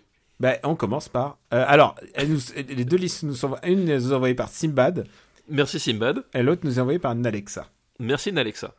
Donc, euh, le premier film de la liste, c'est Un flic à la maternelle. Bah oui, de, Et- de et- Ivan Reitman. Ouais, et le malicieux Simbad dit Je suis sûr que c'est l'origine story de papa. Mais il y a un peu de ça, il y a un peu de ça parce que Un film que j'ai vu en salle, hein, je te préviens. Euh, moi, je, moi, je l'ai pas vu en salle. J'ai vu en vidéo club. Donc, film de Ivan Reitman avec euh, Arnold euh, Schwarzenegger, euh, qui Mm. Et en VO, c'est Kindergarten Cop. Kindergarten, qui est un excellent titre, Mm. euh, qui raconte en fait l'histoire d'un flic euh, obsessionnel qui traque un tueur depuis euh, très longtemps. On le comprend parce que Arnold Schwarzenegger a une barbe de trois jours euh, Euh, et qui en fait à un moment donné pour le coincer la, seule piste qu'ils ont c'est son, gamin et son ex-femme qui, l'ont fui et euh, Schwarzenegger accompagne une collègue, euh, une collègue femme euh, qui, était avant institutrice, on, te l'apprend, pour essayer de repérer le gamin dans l'école. La nana tombe malade et du coup Schwarzenegger la remplace au pied levé. Sauf que lui, il a aucune expérience avec les enfants et que ben c'est Schwarzenegger. Il arrive et il fait Rouse. Et euh, voilà. Et il y a cette scène et qui, qui est peut-être effectivement un, un de mes mantras parce que c'est pas le seul, mais c'est un de mes mantras dans l'éducation. C'est euh, quand il quand il quand il est au milieu de la classe et que t'as tous les mômes qui sautent partout, qui jettent des trucs à la gueule, euh, ils font des conneries partout, il arrive pas à, les, à les à les contenir. Et là, il se lève et t'as ce, ce travelling avant sur son visage et il fait Vous allez fermer vos gueules Et t'as tous les mômes qui s'arrêtent d'un coup. Et c'est extraordinaire et ça marche parfaitement au quotidien, euh, il faut bien le savoir. Ah ouais, tu fais ça, toi? Bah non, évidemment que non. évidemment que non. Mais euh, c'est voilà, c'est- et, et la scène est, est- est super drôle. Et, et c'est c'est c'est aussi un film qui est assez étrange parce que c'est le genre de comédie que tu pouvais faire que dans les années 90. Je m'expliquais parce que euh, juste- justement, on joue sur le décalage, euh, le, le gros bras avec qui s'occupe des, des maternelles. D'ailleurs, à un moment donné, il y a, y y des blagues sur sa sexualité. Euh, c'était encore, c'était encore en vogue euh, à- l'époque. Tu veux dire, genre, peut-être qu'il aime les Bah, hommes, c'est ça? C'est ça, voilà. Il est instituteur, forcément, il est homosexuel. T'avais, t'avais, t'avais le, le- t'avais Ah. le, le, le- voilà. T'as un dialogue, t'as deux dialogues qui sont basés là-dessus. D'ailleurs, il y a même un, un quiproquo à un moment donné avec une maman. J'avais Enfin, bref. complètement oublié, merci de me le rappeler. Voilà, mais bon, c'est comment dire- Aujourd'hui, ça, aujourd'hui tu, tu grinces des dents, quoi. Oui, c'est ça, voilà. C'est c'est témoin d'une certaine époque, on va dire. Mais c'est surtout aussi, euh, ce que je veux dire, c'est que donc on joue sur ce décalage-là, sur la comédie, euh, la comédie de situation et des choses comme ça. Mais en même temps, euh, la partie policière est en fait assez brutale.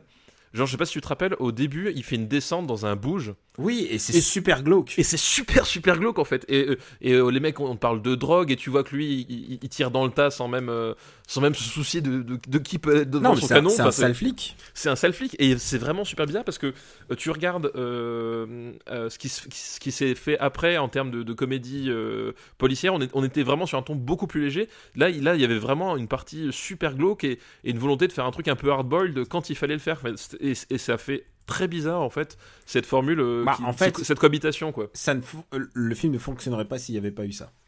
Bah, je pense que ça fonctionne pas. Alors c'est- le C'est-à-dire, il dosage faut est- qu'il y ait le contraste entre le, entre le hardcore et le, et le C'est pas ça. hardcore. Et mais euh, après le, dosage fonctionne beaucoup moins bien que dans euh, le dosage comédie euh, hardboiled euh, fonctionne beaucoup moins bien évidemment que dans l'arme fatale par exemple où justement le, t'as pas de transition entre, entre les deux. T'as, t'as, t'as un côté un côté total. Là t'as vraiment presque deux films qui cohabitent quoi. Et c'est, c'est, assez bizarre mais ça fait très très années 90 c'est-à-dire ce moment où c'était encore cool de faire de la violence frontale avec, euh, avec du sang qui, qui gicle et en même temps on commençait à avoir un, un peu de recul dessus et à vouloir faire des trucs un peu distance euh, un peu à distance quoi Euh, moi, j'ai rien à ajouter en fait parce que c'est, ton histoire, le, le corps enseignant en fait. Euh, non mais après voilà après que, que, penses-tu globalement d'un flic à maternelle? Euh, moi, je le trouve très gnangnan. Et le moment où tous les enfants, ils sont, ils vont sur son corps, entre potés, où ils se mettent sur son corps quand il est blessé et qu'il part sur la civière et tout. Je trouve ça ridicule en fait. Je crois que c'est, beaucoup trop de bons sentiments. euh. bah en fait oui C'est c'est, du bon sentiment et, et- et j'ai envie de dire c'est un peu à l'image du cinéma d'Ivan Reitman en fait. c'est, pas un film euh, très subtil je, je pense aussi que tout le monde avait conscience que globalement il faisait un, il faisait un film récréatif pour tout, le monde cache, quoi Tout le monde cachetonait là. Ouais, tout le monde, euh, c'était un film récréatif pour tout le monde. Euh, c'est, c'est quand même cousu de fil blanc sauf, parce que sauf pour Schwarzenegger parce que Schwarzenegger a toujours dit que c'était le film le plus difficile de sa carrière. Ah bah ça peut être. D'ailleurs c'est marrant parce que c'est un des premiers et peut-être même le premier où il assume le fait que son personnage soit autrichien. Oui c'est vrai. Il, le dit. Il le dit parce que d'habitude on, on essaie de te faire croire qu'il est natif du Kansas avec son accent à couper au couteau. Et, et là c'est une des premières fois genre je parce que je crois pas me rappeler d'autres avant celui-ci où c'est clairement explicité que que son personnage euh, est d'origine germanique en fait. Mais est-ce que tu as vu le 2 Non avec euh, Dolph Lundgren je ne l'ai pas vu. Je Ah, pas c'est- vu. c'est- c'est- les vrais puristes connaissent ce film. ouais. Euh, Il est je- sorti il y a pas si longtemps. C'est ça, oui, oui, il est, il est assez récent. Bah, c'est, oui, c'est à mon avis, c'est pareil de Lundgren, il a fait putain, euh, les gars, a- on, on me file du pognon pour faire ça, vraiment. Bah, évidemment que je le fais. Euh, donc, mais je ne l'ai pas vu, donc je ne pourrais pas dire. Mais voilà. Mais le, la flic à maternelle, c'est un, c'est un, c'est le film de vidéoclub par, par excellence, quoi. C'est le truc euh, de, de fin d'après-midi, euh, euh, voilà, qui tu, tu C'est le regardes truc qu'on rediffusait à Noël. Tous les Noëls en général t'avais ça. ou- tu regardes parce que, bah, parce que forcément, tu, tu kiffes Schwarzenegger, machin. Mais c'est pas un très grand film, mais comme tu l'as dit, euh, la, la partie, enfin la, la partie euh, bon sentiment, euh, voilà, c'est c'est pas hyper intéressant quoi. Et même il est pas si drôle que ça en fait. Si tu regardes bien, les, les scènes vraiment drôles sont pas C'est quand, quand les gamins sont excités et c'est tout quoi. Oui, voilà, c'est c'est c'est- voilà, c'est pas de la très grande comédie quoi, Ah non, ça non. ni du très grand polar, voilà. Donc du coup, Alors, on va le classer. Où est-ce qu'on va le mettre?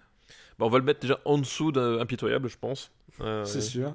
Non, mais je pense même qu'on peut descendre, descendre, descendre. Je pense que c'est au-dessous de Berman pour une comédie avec. euh, euh, je pense que ça va au-dessous de Didier. Je pense que. Euh, moi, je le mettrais. euh, Je le mettrais au-dessus de Bodyguard, mais en dessous de Stargate. D'accord. Euh, aucun problème. C'est- toi qui fais la liste. hein, oui, je aujourd'hui, veux- aujourd'hui, j'ai les pleins pouvoirs, quoi. Flic à la maternelle, donc euh, 105e. Et là, on va, on, va, on va accélérer un peu. On va faire quelques listes hein, aujourd'hui. Ah, Pas comme la Deuxième film dernière de fois, la c'est ça que liste. t'essaies de dire Hein, de quoi Pas comme la dernière fois, c'est ça que t'essaies de dire Pas comme la dernière fois. Deuxième film de la liste, c'est Arrête ou ma mère va tirer. De- sur la liste et de Simbad et de oui, bah oui, bah oui. Arrête vertier. Donc cette fois-ci, c'est pas Schwarzenegger, c'est Stallone. Mm. Et comédie policière où le, le twist, c'est que euh, Stallone va devoir, euh, va se retrouver avec sa mère dans les pattes et, euh, et sa mère qui est qui est tout un personnage excentrique, un peu un, un peu starbé, elle qui aussi. Est un, qui est un espèce de croisement entre la mère Itale et la mère juive. Oui, c'est exactement ça. C'est on- la, la croisée des. euh, En plus, le mec, il s'appelle, euh, je crois, je c'était d'origine polonaise, genre Borno, Bornowski, Bornski ou un truc comme ça. un peu- alors, je me rappelle plus le nom du personnage. Mais euh, oui, donc re- re- revérifie ça. Mais euh, Ouais. Joseph Andrew, Joe Bornski. Bornski. Oui, donc clairement, il y a, il y a une, il y a une référence. euh, clairement, c'est genre, c'est sa mère juive euh, ashkénaze, quoi. Et, euh, et voilà, et du coup, et, euh, tout le paradoxe, c'est euh, ce, flic, ce flic badass avec, avec, qui doit scoltiner sa mère, sa mère qui, qui se met à tirer avec des flingues, qui, qui s'invite dans, dans sa vie privée, dans sa, dans sa vie de collègue, qui lui fout la honte. voilà, c'est le pitch repose là-dessus, et en fait, le c'est un film qui va jamais plus loin que son pitch, quoi. C'est, c'est ça qui est le problème, c'est que t'as l'impression de... C'est tellement chiant. C'est chiant, c'est pas très bien écrit, c'est pas très drôle. c'est tellement pas... Et je crois que même lui, il le reconnaît, il reconnaît que c'est nul. Et c'est un film produit par Ivan Reitman, en plus, à nouveau. Bah, euh, alors oui, ça, ça ne m'étonne pas, et je crois que c'est la réalisation, c'est euh, c'est Roger Spottiswoode, c'est ça en fait. Ouais. Dont, dont la filmo et... Et... euh, Comment dirais-je? Bah, Roger Spottiswoode, sa filmographie, elle est, euh, c'est, ah, on va dire qu'elle est en demi-teinte euh, quelque part. C'est un, c'est un réalisateur qui, qui a fait, euh, c'est comment ça s'appelle, je, je me rappelle plus son, ah, euh, c'est celui qui a fini avec euh, à l'aube du sixième jour. Enfin, tu vois, c'est celui Ah qui, a- oui, c'est vrai. qui, qui avait fini les, les Schwarzenegger un peu tardifs comme ça. Enfin Mm. voilà, c'est un type. euh, C'était lui qui a fait un truc avec Mel Gibson là, Air America. Ah oui. Oh là là là là Donc là voilà, là. c'est voilà, c'est vraiment. un- Ah, et il avait fait Turner and Hooch. Voilà. Et, et, et son, et son meilleur film, en fait, euh, mais on en parlera dans les années 80, euh, pour moi, c'est enfin, le seul vrai grand film de Roger Spottiswoode, c'est Randonnée avec un tueur. Ouais, Randonnée avec un tueur. Euh, Shoot Voilà. to Kill. Voilà, Shoot to Kill. On en reparlera, j'espère, parce que c'est un film très important pour moi. J'adore ce film, absolument, mais au-delà de Ah ça, ouais, pa- parce que Tom Béranger ou parce que Sidney Poitier ou parce que les deux? Parce que les deux. Bah. C'est, c'est, c'est, c'est- voilà, c'est. euh, alors, il y a eu des tonnes de, de, de, de- de- d'excellents buddy movies, mais celui-là, il a une place à part pour moi. Voilà, je, je le classerai pas dans les tout meilleurs parce que euh, il y a tellement de trucs qui sont géniaux dans la catégorie, mais il a une place à part dans mon cœur, quoi, ce, ce film. Mais on en parlera une autre fois. Mais voilà, en dehors de Randonnée pour un tueur. euh, Roger Spottiswoode, bon, euh, voilà, c'est vraiment le, le- c'est même plus le second couteau, c'est, c'est dans, dans un film de gangster, c'est celui qui se fait tuer en arrière-plan de dos, quoi. C'est exactement ça. Pour un film, pour un film quand même très très médiocre, pas Ah, très plus, bien, plus, que- plus que médiocre, enfin, il est. pas bien écrit. Non, c'est pas bien écrit, pas drôle. Il y a même pas même pas d'affect quoi en fait. Non, non, et pareil, là, le, enfin, t'y crois jamais, en fait, euh, le- entre euh, S- Stallone qui, qui force son, son, jeu de- dans la comédie et, et Mm. cette mère qui. On a l'impression parfois qu'il joue pas dans le même film, en fait. Il y a pas d'alchimie, enfin voilà, il y a vraiment, euh, il y a vraiment rien qui se passe, quoi. Et il y a un truc en plus, c'est que ce film a été fait dans la en réponse un peu. euh, C'est un film qui est venu un an après euh, Flic à la maternelle. Oui, bien sûr, bien sûr. Du coup, ils ont fait énormément d'argent. Du coup, ils se sont dit, il faut qu'on ait un, un, un mec badass qui nous fasse, euh, qui nous fasse aussi une comédie. Et euh, Bah, de toute façon, c'est, c'est, enfin, les carrières de Stallone et de Schwarzenegger se sont, se sont toujours croisées, Mm. et se sont toujours répondues. Enfin, voilà, tu, tu, tu peux voir, par exemple, dans, dans Predator, une réponse à Rambo aussi. ah c'est bah, une façon, c'est une façon de faire son Rambo, euh, son Rambo à lui. Alors, il a la chance, il le fait avec McTiernan, donc c'est pas rien. Euh, mais voilà, il y, a- il y a toujours eu ce, ce- ce regard croisé. Effectivement, là, on est clairement dans le truc. euh, flûte, il y a un nouveau filon. Il y a un nouveau filon, faut qu'on l'exploite. Et c'est vraiment un, un, un film de banquier, quoi. C'est clairement ça. C'est le cacheton. Euh, où est-ce qu'on va le mettre? On va pas s'éterniser dessus. hein. Non, pas déçu. C'est- alors, je- oh, oh, my mom will shoot. Voilà, et, et, et euh, divulgachage, ça va en dessous d'un flic à maternelle. Enfin. Ah non, mais clairement, clairement, clairement. c'est En vraiment- Flic à maternelle, moi, il y a quelque chose. Mais est-ce que il ça y, a- va il y a quelques scènes qui sont rigolotes dans flic à maternelle. Voilà, Est-ce que là, ça va pour toi au-dessous de Jeanne d'Arc et Mortal Kombat? Je préfère Mortal Kombat, euh, je préfère Risque Maximum. Euh, mais je, euh, après Dr Patch, ça devient compliqué là. Euh, Mais je, je préfère Fortress 2 quand même, tu vois. Ah, c'est... Je préfère Mario Bros. Mario Bros me fait rire, tu vois. Ouais. Je préfère Double Dragon. Mais je préfère pas Godzilla. Je préfère pas Godzilla aussi. Ouais, voilà. Hop. Mais je crois que Double Dragon, c'est ma limite dans le nanar. tu- Enfin, le nanar Ouais, rigolo. Ouais, ouais, on, on- voilà. Euh, parfait. Enfin, le, le sale nanar, j'ai envie de dire. Oui, le, le, le, le nanar euh, bor- border- borderline, tu sais. C'est le nanar euh, éthique, je veux dire, quelque part. Arrête ou ma mère va tuer. Tirer, pas tuer. Ouais, je sais, je sais. J'ai fait, oh, oh, tu suis un petit peu. Et maintenant, c'est là que les deux listes se Diverge. divergent un petit peu. Euh, très bien, très très beau. bravo, bravo. Bah, excuse- Excuse-moi, c'est le mot consacré. Euh, la liste de contient Junior. Euh, Junior, c'est celui où il est enceinte, c'est ça? Ouais. Ah oui, putain. Avec. euh, Arnold. Euh, Ar- oui, c'est Arnold Schwarzenegger qui est enceinte. Mm. Et euh, je, je me rappelle plus du reste du casting, mais. Euh, attends, euh, c'était pas. euh, comment il s'appelle? C'était pas Joe Pesci? Non, euh, pas Joe Pesci. euh, Non, c'est- c'est Danny DeVito. DeVito. De, de Vito, voilà, Danny De Vito. Euh, Et la fille, c'était Emma, Emma, Emma Thompson. Putain, Emma, j'ai un problème avec les noms de famille là. Mais en même temps, comme l'épisode précédent, on, on- on enregistre très tard le soir pour réussir à les donner en heure. euh, enfin, il me reste encore les montages à faire, putain. Tu, tu vas y arriver, on va, on Ouais, je on y va le faire. Bien sûr, bien sûr. Non, non, mais attends, mais les patriotes, ils payent pour ça, donc euh, je, je, je me casse le cul pour le faire. Mais oui, euh, Junior, euh, voilà, Ivan Reitman, toujours, putain, décidément, on est, euh, c'est une thématique là. Ouais, beaucoup d'Ivan Reitman, mais c'est bien de se débarrasser de lui parce qu'après, on va passer à son fils. Et, et, et son fils est très mal classé dans les années 2000, je crois. oui, je, je- crois que tu as, un- tu as un certain contentieux avec le petit Ah, Jason. qui- Jason Reitman. Jason Reitman. Ah, je déteste Jason Reitman. Et je Bref. déteste judo, voilà. Euh, bah pas moi, voilà, tu vois comme quoi on a des divergences, euh, on continue sur ce mot, décidément. Mais euh, voilà, Junior, bah, le, le pitch, Arnold Schwarzenegger tombe enceinte, Euh, le film, c'est encore un autre film qui s'arrête à son pitch. C'est c'est laborieux, enfin. C'est aussi décevant que tu peux t'imaginer. c'est ça, c'est c'est genre les types ils ont ils ont ils ont ils ont pris un rail de coke et ils ont eu l'idée. Et derrière ils ont pas écrit de film et euh, et c'est vraiment pénible quoi. Autant, autant, euh, autant Stallone, il rigole en disant souvent que Arrête ou ma moitié, c'est le pire film de l'univers. Et il le dit souvent en plus en interview. Là, je crois qu'ils assument même pas, tu vois. Ah non mais Junior non mais Junior c'est c'est en dessous de tout. Enfin, en plus, en- en- même en matière de, de, de comédie, c'est vraiment le degré zéro. C'est euh, de, de Vito, il fait le gynéco, c'est ça, je crois. euh, C'est pas. La, la- elle est docteur. Ouais, je sais plus, elle est doc. Enfin, mais euh, alors je sais plus s'il fait pas le gynéco, mais il, fait un, il fait, il fait un docteur ou je, enfin bref, je sais plus exactement.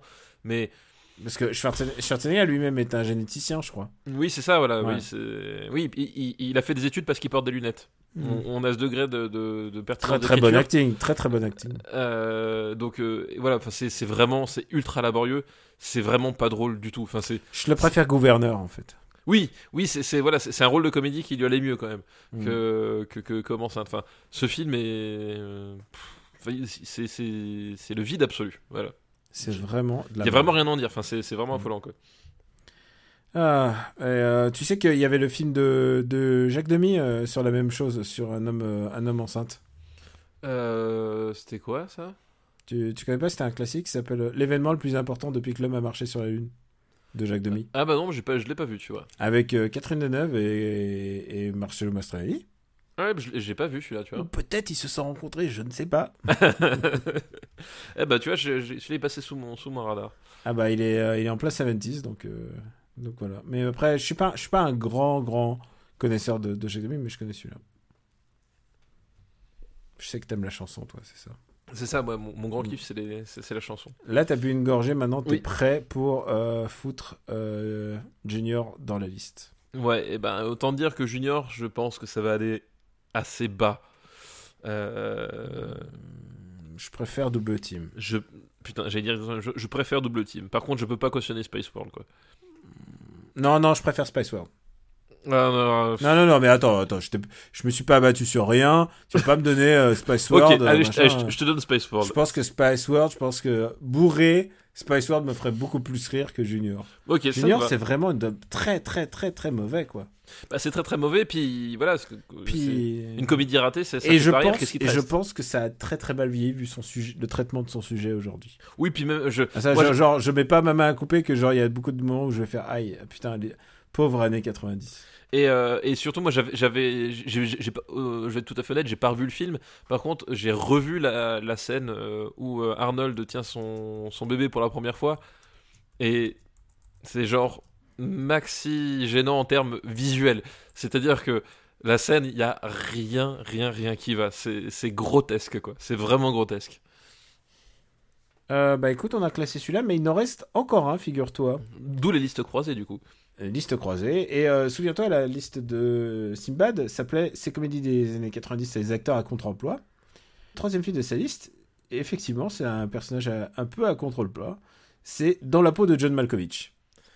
Avec John Malkovich. euh, Et qui s'appelle Being John Malkovich. avec John Cusack aussi. Ouais. Et euh, Ah, John Cusack, toujours Cap- dans les beaucoup. Cameron Diaz, Mm. euh, film de Spike Jones, euh, voilà. Qui Et- est euh, vraiment qui allait se faire un grand un nom avec ça. Ah bah oui, bah en fait le pitch euh, c'est donc euh, John Cusack. Alors je, je sais plus, exactement- il a employé le bureau. Euh, je sais qu'il il- parce qu'en fait l'astuce c'est qu'il il travaille dans un immeuble et à un moment donné euh, il a envoyé à, à l'étage, alors je sais plus si c'est le, troisième étage et demi ou un truc comme ça. Je me rappelle plus le, le- la, la numérotation exacte, mais toujours est-il Mm. qu'il a envoyé un, un étage où en fait euh, Je crois que c'est un étage intermédiaire, genre 5, 5 et demi. Ou Ouais, six 5 et demi, voilà, Ouais. c'est un, truc comme ça. Et, et c'est et c'est pris au sens littéral parce que l'étage, en fait, bah, il, il fait, euh, il fait un mètre de plafond. Euh, et tout au fond de cet étage, il va trouver une porte qui, euh, qui le- l'entraîne, qui le catapulte dans la, la tête de John Malkovich, en fait, dans l'esprit de John Malkovich. Et il devient John Malkovich. Et John Malkovich joue son propre rôle, mais possédé Mais par John, contrôlé par, euh, par John. Cusack, voilà. C'est un, monde, c'est un monde parfait. Et souvent, dans les films de Spike Jones, il y a souvent une référence à euh, le contrôle de quelqu'un, quelqu'un qui manipule l'autre, euh, ou une relation de personnage un peu. Euh, je sais pas si t'as vu Adaptation, ou alors Her. Oui, Her, il y a vraiment. C'est ça, quoi. C'est son truc, c'est. C'est les relations cheloues entre les gens. Bah, en plus, c'est une relation chelou entre les gens et c'est aussi bah, son, son, angoisse d'auteur en fait, de scénariste, parce que euh, au-delà du, du, réalisateur, Sp- Spike Jones se, conçoit et, se et se et se voilà se conçoit et se, vit d'abord en, tant que scénariste. Vraiment pour lui le cœur de son métier, c'est ça. C'est d'ailleurs le sujet d'adaptation. Euh, Oui, c'est l'angoisse de la page blanche pour un scénariste. dans- dans l'angoisse de la page blanche, bah là, c'est- là, c'est pareil, c'est-à-dire qu'on on est dans, dans la relation du, euh, du qu'est-ce que je fais vivre à mon personnage au nom de ce que moi j'ai décidé Mm. et quelles conséquences ça, ça a sur moi. Enfin voilà, il y a euh, cette lecture méta qui est, qui est très importante dans, dans l'œuvre de Spike Jones et qui là spécifiquement l'est, c'est-à-dire que euh, au-delà de- du, du- du pitch, c'est le fantasme de décrire un rôle pour, pour, pour John Malkovich, quel rôle tu, tu peux, quel meilleur rôle pour- tu peux écrire pour John Malkovich que John Malkovich lui-même en fait. Et euh, c'est paradoxe parce que c'est son premier film, mais c'est quand même un mec qui est très très très connu déjà avant, puisque c'est un réalisateur de clips. Et, euh, et son clip le plus connu, je pense, de sa période pré-réalisateur de film, c'est Daft Punk. euh, Oui, de, des- de des Daft Daft- Punk, de Daft qui est littéralement à, à créer l'univers Daft Punk en fait. Oui, c'est Ah. bah, celui avec les escaliers où il- C'est- où non, il- c'est celui, c'est les chiens. C'est les chiens qui ah oui, marchent c'est dans la rue. ah oui, c'est cela, oui, d'accord, oui. Et genre, c'est vraiment le premier tube de Daft Punk. C'est le, c'est le film qui a complètement créé, euh, créé Daft Punk, en fait. Et, euh, et, et, euh, je dis Daft Punk, mais en même temps, euh, il a fait REM, il a fait Beastie Boys, il, faisait, il faisait un peu de rap, mais il, faisait, il en a fait énormément, quoi. C'était un réalisateur de clips. Et comme souvent, chez les Américains, en général, les, les réalisateurs de clips basculent au fur et à mesure au, fur, au, au long métrage, quoi. Oui, tout à fait, oui, bah oui, Mm. oui, c'est. euh, Oui, oui, effectivement. Et c'est- c'est- c'était marrant parce que c'était ça aussi, c'était une grande tendance des années 90, le- l'arrivée des réalisateurs de, de clips. euh, Et c'était, autant le dire tout de suite, assez mal vu à l'époque. Ah oui, bien sûr, c'était pas... c'est comme les réalisateurs de séries. C'est- Oui, voilà, c'est exactement. Réalisateur de série, réalisateur de clips, c'était genre ah mais qu'est-ce que c'est que c'est Bah, que c'est que c'est. D'ailleurs, les mecs, ils avaient complètement raison parce que, enfin, je vois, t'as un, type qui débarque qui s'appelle David Fincher qui a fait 2-3 clips pour Madonna, là, euh, qu'est-ce qu'on en a à battre, tu vois Ouais, ouais, Ridley ouais, Scott. Rien, rien euh, à foutre quoi de ces ouais, mecs-là ouais. quoi. Vraiment, aucun intérêt. Euh, Ridley Scott, c'est- oui, Ridley Scott, c'est plus la pub. Tu sais. Oui, c'était un vrai un pub. Ah, oui, c'est vrai qu'il y a des exemples. Il y a, il y a pub, Il y a pub et, et clip. pub, clip et, euh, et série télé. Alors là, c'est, c'était- voilà, ouais, quand, quand t'as fait les trois, euh, voilà, tu, tu, tu, tu n'as- tu- tu n'as pas ton mot à dire. Et Voilà. Il y a, il y a des vrais, des vrais grands réalisateurs de clips, quoi. Des mecs qui étaient connus pour ça. euh, euh, lui notamment, mais il y a aussi Hype Williams. Enfin, vraiment, c'était Bah, Michel Gondry. euh, Michel Gondry aussi. Michel Gondry, grand réalisateur de clips. Et il y a un vrai, une vraie parenté, évidemment, entre le cinéma de, de Spike Jones, évidemment, et de, de Michel Gondry, en fait, si tu regardes. Bah, bah, ouais, c'est oui, c'est ce côté, euh, c'est ce côté euh, à la fois. euh, Des projets décalés. Oui, à à la fois onirique et décalé, et en même temps euh, très concret, c'est-à-dire que euh, de la même, euh, de, chez, Gondry comme chez Spike Jones, le, fantastique ne, vient pas à travers des effets spéciaux, mais à travers la création de, de, décalage dans, les situations mêmes, en fait. C'est ça qu'il de, c'est ça qu'ils aiment bien, c'est ce côté, euh, c'est ce côté euh, à, la, frontière de la réalité, quoi. C'est-à-dire qu'à un moment donné, euh, le pourquoi est-ce que ça se passe? Finalement, tu t'en fous, mais ça se passe et le fait que ce soit euh, que ce soit complètement impossible, mais que ça se dé- déroule dans un univers qui est très proche de celui que tu connais, ça, ça, ça, ça, ça fait un truc, un côté un peu, un peu bizarre, un peu malaise. Enfin, il y a du malaise hein, dans, dans, la, dans la peau de Ah, John Malkovich. Hein. C'est, super chelou. Et vous remarquez qu'on en parle assez peu. Parce que c'est un film qui est pas vraiment descriptible. Adaptation, c'est pire. Non, adaptation, c'est adaptation, c'est pire parce que l'adaptation, Adaptation, tu peux, tu peux rien expliquer. Tu peux moment, je me expliquer, souviens c'est- qu'à un moment, ils sont dans une cave gigantesque. C'est, tout c'est un- ce dont je me souviens. c'est un film où tu rentres dans la tête de, de- d'un, d'un type qui est schizophrène à tel point qu'il Mm. a un frère jumeau. Euh, voilà, c'est, le pitch de base. Là, on, on est sur un truc un peu, enfin, disons que le, le, C'est un va- marionnettiste dans la, dans la tête de John Malkovich. Voilà, ça va moins loin. admettons, admettons. ça, ça va moins loin entre guillemets enfin en termes de, de psy- psychanalyse euh, même euh, même psychédélique ça va ça va moins loin mais on est quand même sur, sur un film qui, qui qui à un moment donné part sur des trucs euh, qui, euh, qui sont super bizarres et super ma- malaisants parce que justement les personnages qui gravitent autour de John Cusack parce que évidemment son secret finit par, par se savoir euh, c'est des personnages en fait c'est des espèces d'ordures humaines parfois. Il y, a des, il y a des personnages qui sont vraiment plus que, plus que limite, quoi, vraiment. Et ça arrive jusqu'au point où John Malkovich lui-même finit par découvrir la fameuse porte et y rentrer. Et alors là, t'as la, Là, c'est la, c'est la tambouille, quoi. voilà, c'est la scène. Euh, et et c'est un côté, euh, c'est un côté presque Philippe Cadic en fait, je trouve. C'est Euh, vrai. et C'est un côté presque Qui manipule qui Qui Qui- manipule quoi Et, et à un moment donné, que- que- que- quelle est, euh, quelle est la, où est la réalité, où est le simulacre euh, Qu'est-ce qui se passe Où est-ce que ça peut aller Quand est-ce que ça va s'arrêter Et euh, voilà. Et c'est un film qui est vraiment très bizarre. Euh, et, comme dit, il y a des personnages que je trouve vraiment détestables, mais en même temps, j'aime bien ce côté. euh, justement, petite humanité minable qui, qui, accède à un truc complètement maboule et qui les dépasse, quoi. Et il y a un truc, c'est que évidemment, John Malkovich était assez connu avant, mais il était pas toujours très bien identifié. Je veux dire, euh, les gens disaient Ah, John Malkovich, quel bon acteur. Et tu disais quoi? Bah, tu sais, parce que nous, on va te citer euh, Con Air, euh, on va te citer, euh, tu vois, les, les moments où il a été méchant dans, dans un film, tu vois, enfin, ce genre de truc.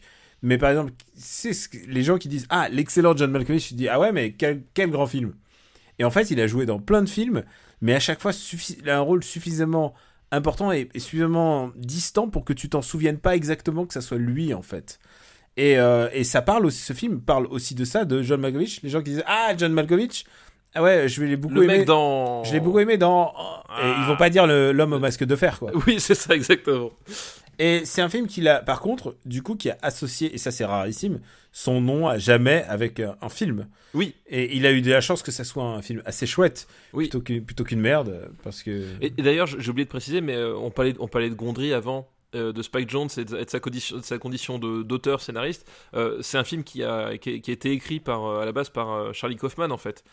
C'est vrai, ah putain, on a. On a oui, On- putain, oui, il faut- on, faut- on est, on parti, on est parti complètement. on oublie de le préciser, mais c'est super important. Charlie Kaufman, donc adaptation aussi, et euh, qui va revenir après avec Eternal Sunshine of the Spotless Mind, en fait. Mm. Euh, donc euh, c'est aussi, et c'est pas pour rien que cet esprit torturé à, à l'écriture se, se- se télescope avec l'univers de Spike Jones et. Par la suite avec celui de Gondry. Enfin, il y a une vraie, euh, il y a une- il y a une- il y a un vrai tissu thématique euh, qui, qui, qui se crée ici en fait.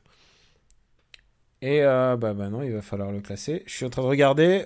il est sorti le 8 décembre 99 en France, donc il y reste dans les années 99. Ouh, on a eu chaud, dis donc. Ouais, j'ai Limite. vérifié juste avant. Et en fait, tu sais pourquoi j'ai vérifié avant? Parce que j'ai regardé les Oscars à l'instant. Et face à lui, dans les Oscars, donc face à lui, non, il n'a pas gagné évidemment les Oscars du meilleur film. Évidemment, c'est un film trop chelou. Euh, mais Spike Jones était quand même nommé en, en meilleur réalisateur. Et c'est euh, Sam Mendes qui gagne avec American Beauty. Et euh, American Beauty, par contre, est sorti, il est sorti, je crois, juste après l'an 2000 en France. Donc, Ah, peut-être, oui. Oui, c'est un film de janvier, un truc comme ça. ouais, il est sorti genre le 2 février. Donc, pour nous, est-ce qu'on considère American Beauty comme un film de 2000 ou un film de 90 Euh, c'est- quoi la date de sortie américaine euh, d'American Beauty? Euh, C'est genre euh, 8 septembre 99. Euh, 1er Ah. octobre 99. Ah oui, euh, ah, c'est délicat. Il y a, il y a le truc avec American Beauty, je veux juste ouvrir une parenthèse, le...